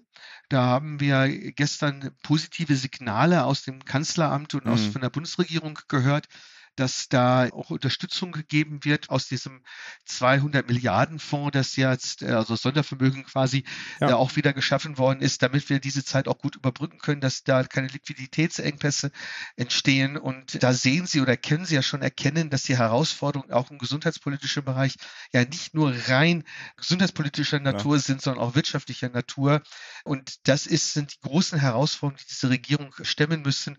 Und das ist vielleicht auch ein Vorteil, dass wir so unterschiedliche Parteien sind, die in einer Koalition äh, zusammengekommen sind. Rot, Grün, Gelb ist ja nicht unbedingt eine Liebesheirat, aber mhm. ein, ein Bündnis, das, glaube ich, vernünftige Lösungen für unsere Gesellschaft und auch für unser Land auch erarbeiten wird. Wir hätten das vielleicht vorher noch transparent machen müssen. Wir haben jetzt quasi die Ampelkoalition in diesem Gespräch vereinigt. Herr Nulderik ist bei den Grünen und ich bin Sozialdemokrat. Insofern, wir können ja ein Koalitionsgespräch ja, genau. hier führen. Ja. Sie dürfen ein Schlusswort noch wählen. Also haben wir schon alles gesagt? Ist noch etwas, was Ihnen auf dem Herzen liegt? Sie hatten ja auch hier Logistik und Versorgungsthemen. Sie hatten die Krankenhausfinanzierung ja schon angesprochen, aber Sie dürfen frei ein Schlusswort wählen.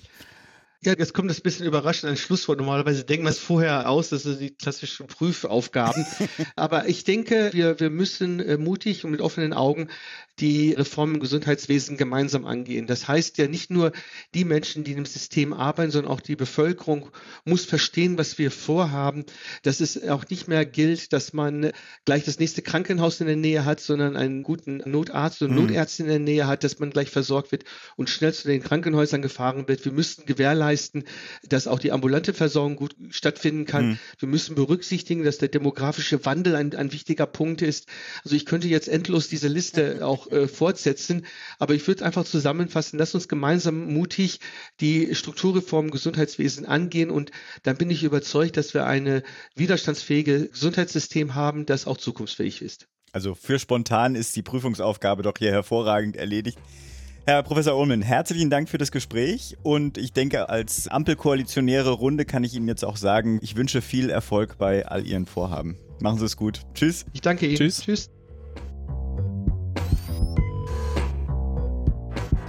Hallo Frau Vogler, herzlich willkommen in unserem Podcast. Vielen Dank, dass Sie sich heute die Zeit für uns nehmen. Vielleicht fangen wir direkt an.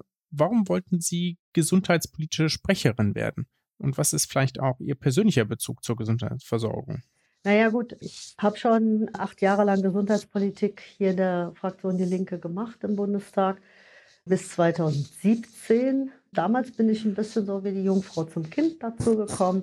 Mhm. Aber ich komme halt aus der Patientin- und Patientenperspektive. Ich habe irgendwie mein ganzes Leben lang mich mit Fragen von Krankheit, Behinderung beschäftigen müssen, zwangsweise. Und es hat mich dann eben auch interessiert, wie das Gesundheitswesen organisiert ist. Mhm. Außerdem komme ich aus der Friedensbewegung. Da geht es halt viel um die Frage, wie man gewaltfrei miteinander umgehen kann. Und ich finde, in unserem Gesundheitswesen gibt es viel zu viel Gewalt. Und dagegen möchte ich gerne mich einsetzen.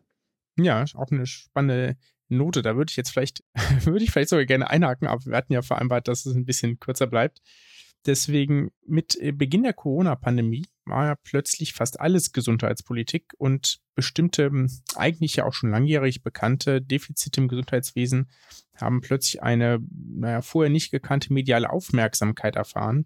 Zum Beispiel der Pflegemangel oder auch wie Kliniken finanziert werden und wie es mit Intensivbetten aussieht in Deutschland. Hat die Pandemie aus Ihrer Sicht auch politische Prioritäten verändert oder sind wir vielleicht jetzt, da der Fokus auf anderen Themengebieten liegt und nicht mehr so im Gesundheitsbereich, wieder da, wo wir vor der Pandemie waren? Naja, wenn wir einen Blick beispielsweise auf die Haushaltsberatungen legen, in denen ich gerade stecke, mhm. dann stelle ich schon fest, dass sich da wieder was verschiebt in eine Richtung, die gar nicht positiv ist. Also dass es keine zusätzlichen strukturellen Investitionen im Gesundheitswesen mhm. gibt, dass Aufklärungs- und Informationskampagnen einfach mal auf Null gesetzt werden im Haushalt. Und das finde ich schon besorgniserregend. Die Spielräume werden enger, die finanziellen Spielräume auch. Und das wird die Probleme, die jetzt zutage getreten sind, dass wir die nicht ohne mhm. Geld bearbeiten können, das liegt, glaube ich, auf der Hand. Ja, das stimmt. Also Sie würden eher sagen, dass sozusagen die, da die, der politische Fokus nicht lang genug darauf lag, um da wirkliche Reformen anzustoßen? Ja, wir erleben eher so ein hektisches Hinterherlaufen. Auch jetzt wieder mit den mhm. neuen Infektionsschutzregelungen. Eigentlich bräuchten wir mal so eine ganz grundlegende Reform des Gesundheitswesens, die unser Gesundheitssystem eben dem Zugriff von Profitinteressen entzieht und die Interessen der mhm. Beschäftigten und der Patientinnen und Patienten in den Mittelpunkt stellt. Ja. Wenn Sie in dieser Legislaturperiode an der Regierung wären, welches Projekt wäre für Sie am wichtigsten umzusetzen? Ach, ich habe so viele, so ja viele gute Ideen, aber ja. das Grund, also das Wichtigste wäre für mich eine nachhaltige, gerechte, stabile Finanzierung des Gesundheitswesens mhm. sicherzustellen. Und das können wir in diesem zweigeteilten System aus äh, privaten und gesetzlichen Krankenversicherungen nicht erreichen. Deswegen wäre ich gerne erste Schritte in Richtung einer solidarischen Gesundheits- und Pflegeversicherung gegangen eben hm. eine Versicherung, in die alle einzahlen, in der auch alle Einkommensarten verbeitragt werden und in der eben die Beitragslasten gerechter verteilt werden und wo dann auch alle den gleichen Leistungsanspruch haben. Also eine Form der Bürgerversicherung oder genau. Bürgerinnenversicherung, ja. Die Gesundheitspolitik ist ja normalerweise nicht das beliebteste Politikfeld, auch weil es dort sehr viele Interessensverbände gibt. Was ist für Sie die schwierigste Herausforderung im Gesundheitswesen? Sei es, weil es zum Beispiel viele Gegenspieler gibt oder weil dort andere Beharrungskräfte sich eine Änderung versperren. Sie hatten es ja schon angesprochen, dass man eigentlich mal große Reform bräuchte, aber die ist ja aufgrund der vielen Mitspieler sozusagen schwierig durchzusetzen. Ich glaube, die größte Herausforderung für eine Gesundheitspolitikerin sind alles, was uns von außen vorgetragen wird, immer genau danach zu prüfen, welche Interessen da eigentlich hinterstecken. Also da werden mhm. zum Beispiel wirklich Wirtschaftsinteressen verborgen hinter angeblichen Patienteninitiativen. Und wenn man mal ein bisschen genauer hinguckt, ist es eigentlich tatsächlich eine PR-Aktion, der man da aufzusitzen droht. Da muss man sehr, sehr mhm. genau hingucken und da muss man sich eben auch mit möglichst vielen Akteuren, also Beschäftigten, echten Patienteninitiativen und so vernetzen, damit man alles mhm. überprüfen kann, wo kommt denn das jetzt eigentlich her und welche Interessen sollen da wirklich bedient werden. Ja, da haben Sie recht, das ist mir tatsächlich auch schon aufgefallen, ne? dass es manchmal so Ich habe das natürlich eher aus einer medizinischen Perspektive, aber wenn es da dann irgendwelche Werbung für irgendetwas gibt und dann irgendwo im Impressum steckt da doch ein Hersteller von irgendetwas hinter und nicht unbedingt die. Alle ja, Ärztinnen ja. und Ärzte kennen das, glaube ich. Ne? Vor allem Genau, zumindest diejenigen, die ein bisschen wach und aufmerksam durchs Leben und durch ihr Berufsleben gehen. Und schon im Studium fängt das an. Man wird da irgendwie richtig intensiv bearbeitet. Und das ist ganz schön schwierig, sich da zu behaupten. Und auch als Politikerin muss man sich genau da auch gegen wehren. Mhm. Jetzt sind wir ja in den Auszügen des Sommers, in den letzten Zügen des Sommers. Ein kurzer Ausblick auf den nahen Herbst. Auf was müssen wir uns da aus Ihrer Sicht einstellen? Möglicherweise bezüglich auf die Pandemie oder vielleicht auch auf andere Themen? Sehe da zwei ganz große Themen. Das eine ist natürlich die Pandemie. Wir wissen nicht, mit welchen Virusvarianten wir es möglicherweise noch zu tun bekommen. Wir wissen, dass wir nicht so besonders gut aufgestellt sind, was Präventionsmaßnahmen angeht. Das heißt also, da werden wir wieder so ein bisschen ja, auf Sicht steuern müssen wahrscheinlich. Und das Mhm. andere ist das große Thema, das jetzt alle beherrscht, der Teuerung und der explodierenden Energiepreise, die natürlich auch Mhm. weder vom Gesundheitswesen noch vor den Patientinnen und Patienten spurlos vorbeigehen. Das heißt, wir müssen uns einstellen Ja. darauf, dass wir ganz neue Herausforderungen haben. Was Ja, ich habe mich Heizung auch schon gefragt, wie man das Krankenhausbudget entsprechend irgendwie probiert zurück Ja, berücksichtigen. und das sind einer ja, Situa- das in einer Situation, wo die, wo die ges gesetzlichen Krankenversicherungen wirklich vor der finanziellen Kollaps stehen. Das Hm. wird richtig, richtig hart und richtig schwer. Und ich finde, da müssen wir jetzt noch mehr Druck machen, auch auf der Straße, dass da mehr passiert, um die Menschen zu schützen. Mich würde zum Abschluss vielleicht doch noch etwas interessieren, was jetzt gar nicht auf der Frageliste steht, wenn das für Sie okay ist, weil Sie es am Anfang gesagt hatten, dass Sie die Gewalt im Gesundheitswesen reduzieren möchten. Ich weiß gar nicht, ob ich da dasselbe Bild von Gewalt habe, was möglicherweise Ihnen vorschwebt. Deswegen würde mich sehr interessieren, was genau meinen Sie mit dem Ausdruck? Also ich meine strukturelle Gewalt, die sich zum Beispiel darin ausdrückt, dass zu wenig Pflegekräfte dann dazu führen, dass Bewohnerinnen und Bewohner von Pflegeeinrichtungen, aber auch von Krankenhäusern oder so nicht richtig versorgt werden, dass sie beispielsweise hinter Bettgittern verstaut werden, weil Mhm. niemand da ist, der sich um sie kümmern kann, dass sie stundenlang in ihren Ausscheidungen liegen, weil nicht genug Mhm. Personal da ist oder dass an Wochenenden in, in Krankenhäusern Menschen mit Magensonden versorgt werden, weil kein Personal ist, sie mit Essen ihnen bei der Nahrungsaufnahme zu helfen. Mhm. Solche Formen von Gewalt passieren alltäglich in unseren Gesundheits- und Pflegeeinrichtungen.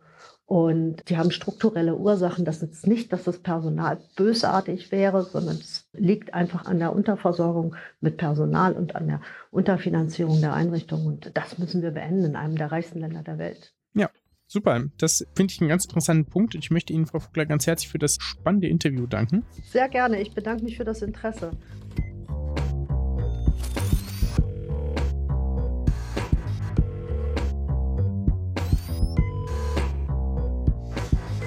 Wir hatten mal die Partnersuche der Woche mal eingestellt, weil wir da ein bisschen Kritik zu bekommen hatten, dass wir, naja, sozusagen da das, das publizierende Medium irgendwie ein bisschen lächerlich machen, obwohl die gar nichts dafür können, weil die ja die Anzeigen nicht verwalten. Auf jeden Fall haben wir jetzt mehrere Quellen aufgetan, auf vielfachen Wunsch, weil das wirklich mehrfach genannt wurde, dass wir das doch wieder aufnehmen sollen. Habe ich welche rausgesucht. Ich äh, blätter immer fleißig die Zeitung und das ist so ein Teil, den ich tatsächlich immer die, amüsant die finde. Partnersuche, die Genau. suchst du dir immer durch. Okay. Suche ich immer, genau, suche ich immer weiter. Ganz genau.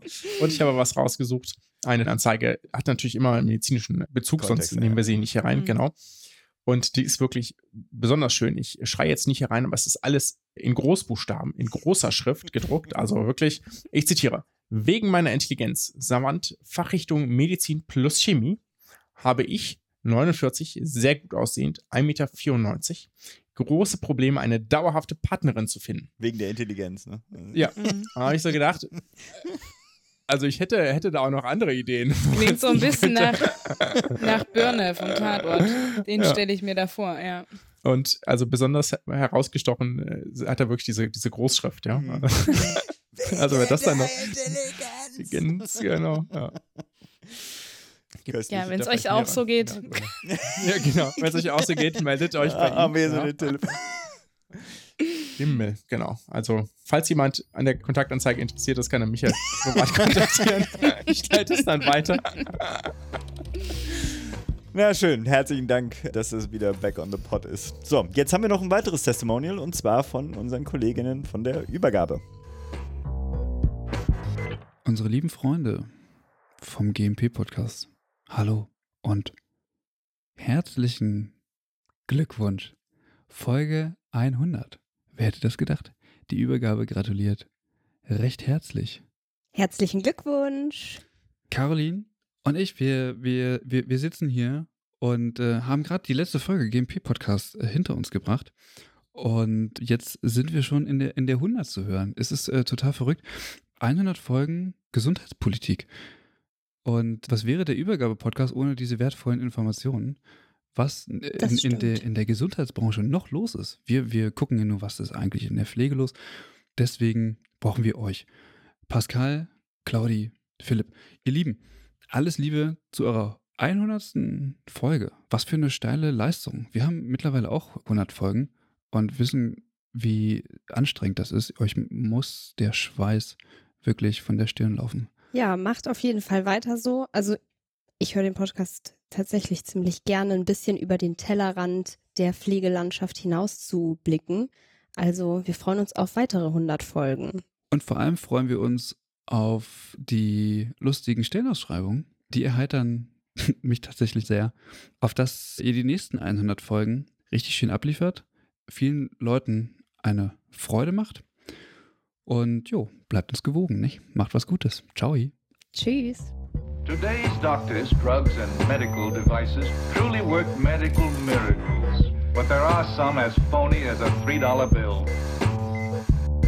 Pascal, was ist dein Lieblingsmurks? Genau. Jetzt hatten wir 100 Folgen GMP-Podcast, aber nicht 100 Medizinmurks. Ich habe mal übrigens hier für die Interessierten unter euch angefangen, ein Archiv zu basteln. Ich bin aber noch nicht besonders Wow, weit. cool. Aber es wird Uh. ein, genauso wie ein Folgenarchiv, ein Medizinmurks-Archiv geben. Da Nice. mich, mich nicht darauf fest, ob es dieses Jahr oder nächstes Jahr wird. ich Zur bin aktuell bei 200. Folge 13. Genau.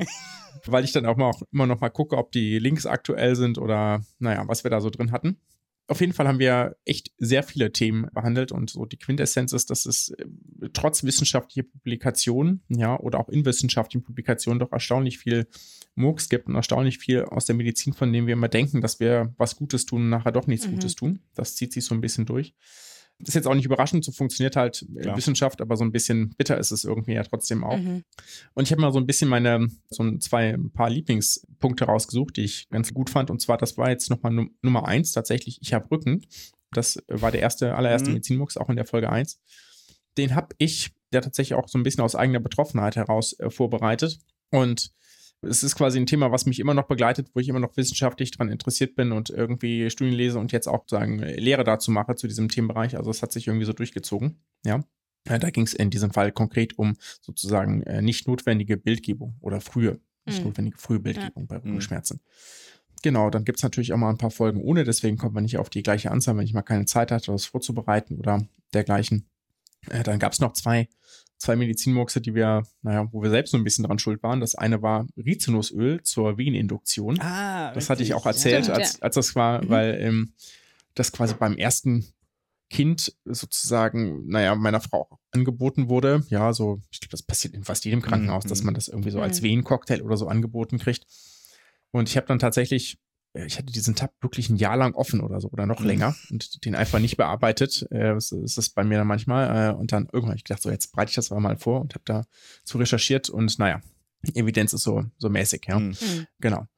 Und dann hatten wir noch die, das Weisheitszahnthema. Da, da habe ich Ja, für, für Claudia Ja. herausgesucht, ob es strategisch sinnvoller ist oder ob es Evidenz dazu gibt, ob man alle auf einmal ziehen lassen sollte oder Mhm. paarweise oder so. Und äh, letztlich gibt es dazu auch nichts, aber wenn man dann irgendwas sagen kann. Also wenn man selbst zahlen muss, ist natürlich sinnvoller, alle auf einmal, ja. muss man einmal die Narkose zahlen. Und ansonsten ist das in Deutschland ja aber nicht so ein Problem dann eher so, wie man das Gefühl hat, da gut durchzukommen, ja. Also wenn man Mhm. jetzt wirklich Zeit hat, durch den Strohhalm zu trinken, kann man noch alle vier, vier auf einmal machen. Zumal die Schwellung sich wohl nicht so stark unterscheidet, ob man ein oder vier rauskriegt. Mhm. Hast du denn das Gefühl jetzt beim Überfliegen, dass die gut gealtert sind? Schon weitgehend. Es gibt Okay. natürlich ein paar, die ich, also ich habe jetzt ja nicht alle überflogen, ja. Es gibt so ein paar, da habe ich schon gesehen, oh, da gibt es neue Daten zu, ja, oder das ist, da hat sich schon ein bisschen was verändert in der Einschätzung, ja, insbesondere jetzt auch irgendwie sowas, wir hatten ja so ein paar Medizinmux zu Antidementiva etc. Mhm. Aber ein paar andere Studien, die wir vorgestellt haben, haben sich danach auch nochmal erweitert durch mehr Studien, die das Gleiche zeigen. Ne? Das ist ja dann Mhm. immer schon mal ein ganz guter Indikator, zum Beispiel so diese ganzen ich sag mal so, orthopädischen Fails, ja. Die Orthopäden, das Mhm. ist ja, ich mag die Fachrichtung ja wirklich sehr, aber die haben schon so ein bisschen das Problem, dass vieles von dem, was sie durchführen an Gelenk, Operationen sich nachher, wenn man es wirklich untersucht, in Mhm. randomisierten klinischen Studien, sich als nicht effektiv herausstellen. Das ist natürlich so ein Mhm. bisschen bitter, weil die ja wirklich glauben, dass sie da was Gutes Ja, tun. ja, ja. Ja. Sei es jetzt irgendwie Schulterimpingement und sie nehmen da irgendwie Gewebe weg, damit das nicht mehr so eng zusammendrückt. Ja, das ist ja auch total logisch. Das hat man gedacht, dass das was bringt und es bringt halt Ja, keine, wow. keine Mhm. klinisch relevante Verbesserung, ja. Hm. Oder Kyphoplastie oder Arthroskopie, alles so Dinge, die erschreckend schlechte Evidenz haben und Mhm. dafür aber in Deutschland ja auch tausendfach am Tag durchgeführt werden. Also das ist schon so ein bisschen, dazu gibt es eigentlich eher, eher immer mehr Daten, dass das Hm. mäßig ist und konservatives Prozedere oft dem nicht unterlegen ist, ja. Ähm, Okay. Genau, das ist auf jeden Fall eine. Ja, aber es gibt sicherlich auch ein paar, wo ich dann hier beim Durchgucken nochmal irgendwie so eine kleine Update-Notiz dazu schreibe oder so. Cool. Hm. Gut, gut, gut. Ich mache jetzt doch noch mal eine ergänzende Frage. Hast du eigentlich zu der Aktualisierung deiner ehrenamtlichen Tätigkeiten, Pascal, was schon mal hier im Podcast erzählt? Haben wir das eigentlich Ich irgendwann das haben wir noch nicht erzählt, ne? Willst du das nochmal erzählen, so als. Rauswerfer hier So als? Rauswerfer, ja, ich bin jetzt neu im Präsidium der Deutschen Gesellschaft für Allgemeinmedizin und Familienmedizin. Und zwar leite ich da jetzt die Sektion Digitalisierung. Das ist eine neu geschaffene Sektion, die gab es vorher nicht. Sollte eigentlich schon mal was früher geschaffen werden. Gab dann interne Gründe, warum das erst jetzt passiert ist. Aber jetzt gibt es eine und die darf ich jetzt die nächsten drei Jahre gestalten. Herzlichen Glückwunsch. Danke, danke. Wir beobachten das hier kritisch, ne? Werde ich dann in, der- in der Ja. News-Sektion dann aufnehmen. Ja. Ja, wir wollen Ergebnisse sehen. Ja, sehr gut. Du bist durch mit den Murks-Vorstellungen? Ich bin durch. Claudi, willst du noch was ergänzen? Oder sind wir Ich will ganz auch durch? so einen tollen Pullover. Ja? Wie seh, ich ja, Philipp, äh, Philipp. ich weiß gar Philipp. nicht. Der Philipp, der Philipp Wallet. Wir sagten ja Alkohol, ja, ist im Spiel bei der heutigen Aufnahme. Oh Philipp Waller oh hat den grünen Pullover, der ist ja, Ja. auch schon bei dem einen oder der anderen schon bekannt gewesen, ja. Das war so eine Einzelanfertigung, aber wenn ihr euch interessiert, kann ich nochmal in den gleichen Laden gehen. Das Problem war nicht der Aufdruck, das Problem ist halt die, die grüne Farbe. Also so leicht kriegt man so einen Hoodie nicht. Sieht schon sehr froschig aus. Wir haben jetzt lang genug gemacht. Ich wünsche euch da draußen alles Gute, bleibt gesund und macht gesund. Ciao, ciao. Ciao. Nobody knew that healthcare could be so complicated, complicated, complicated, complicated.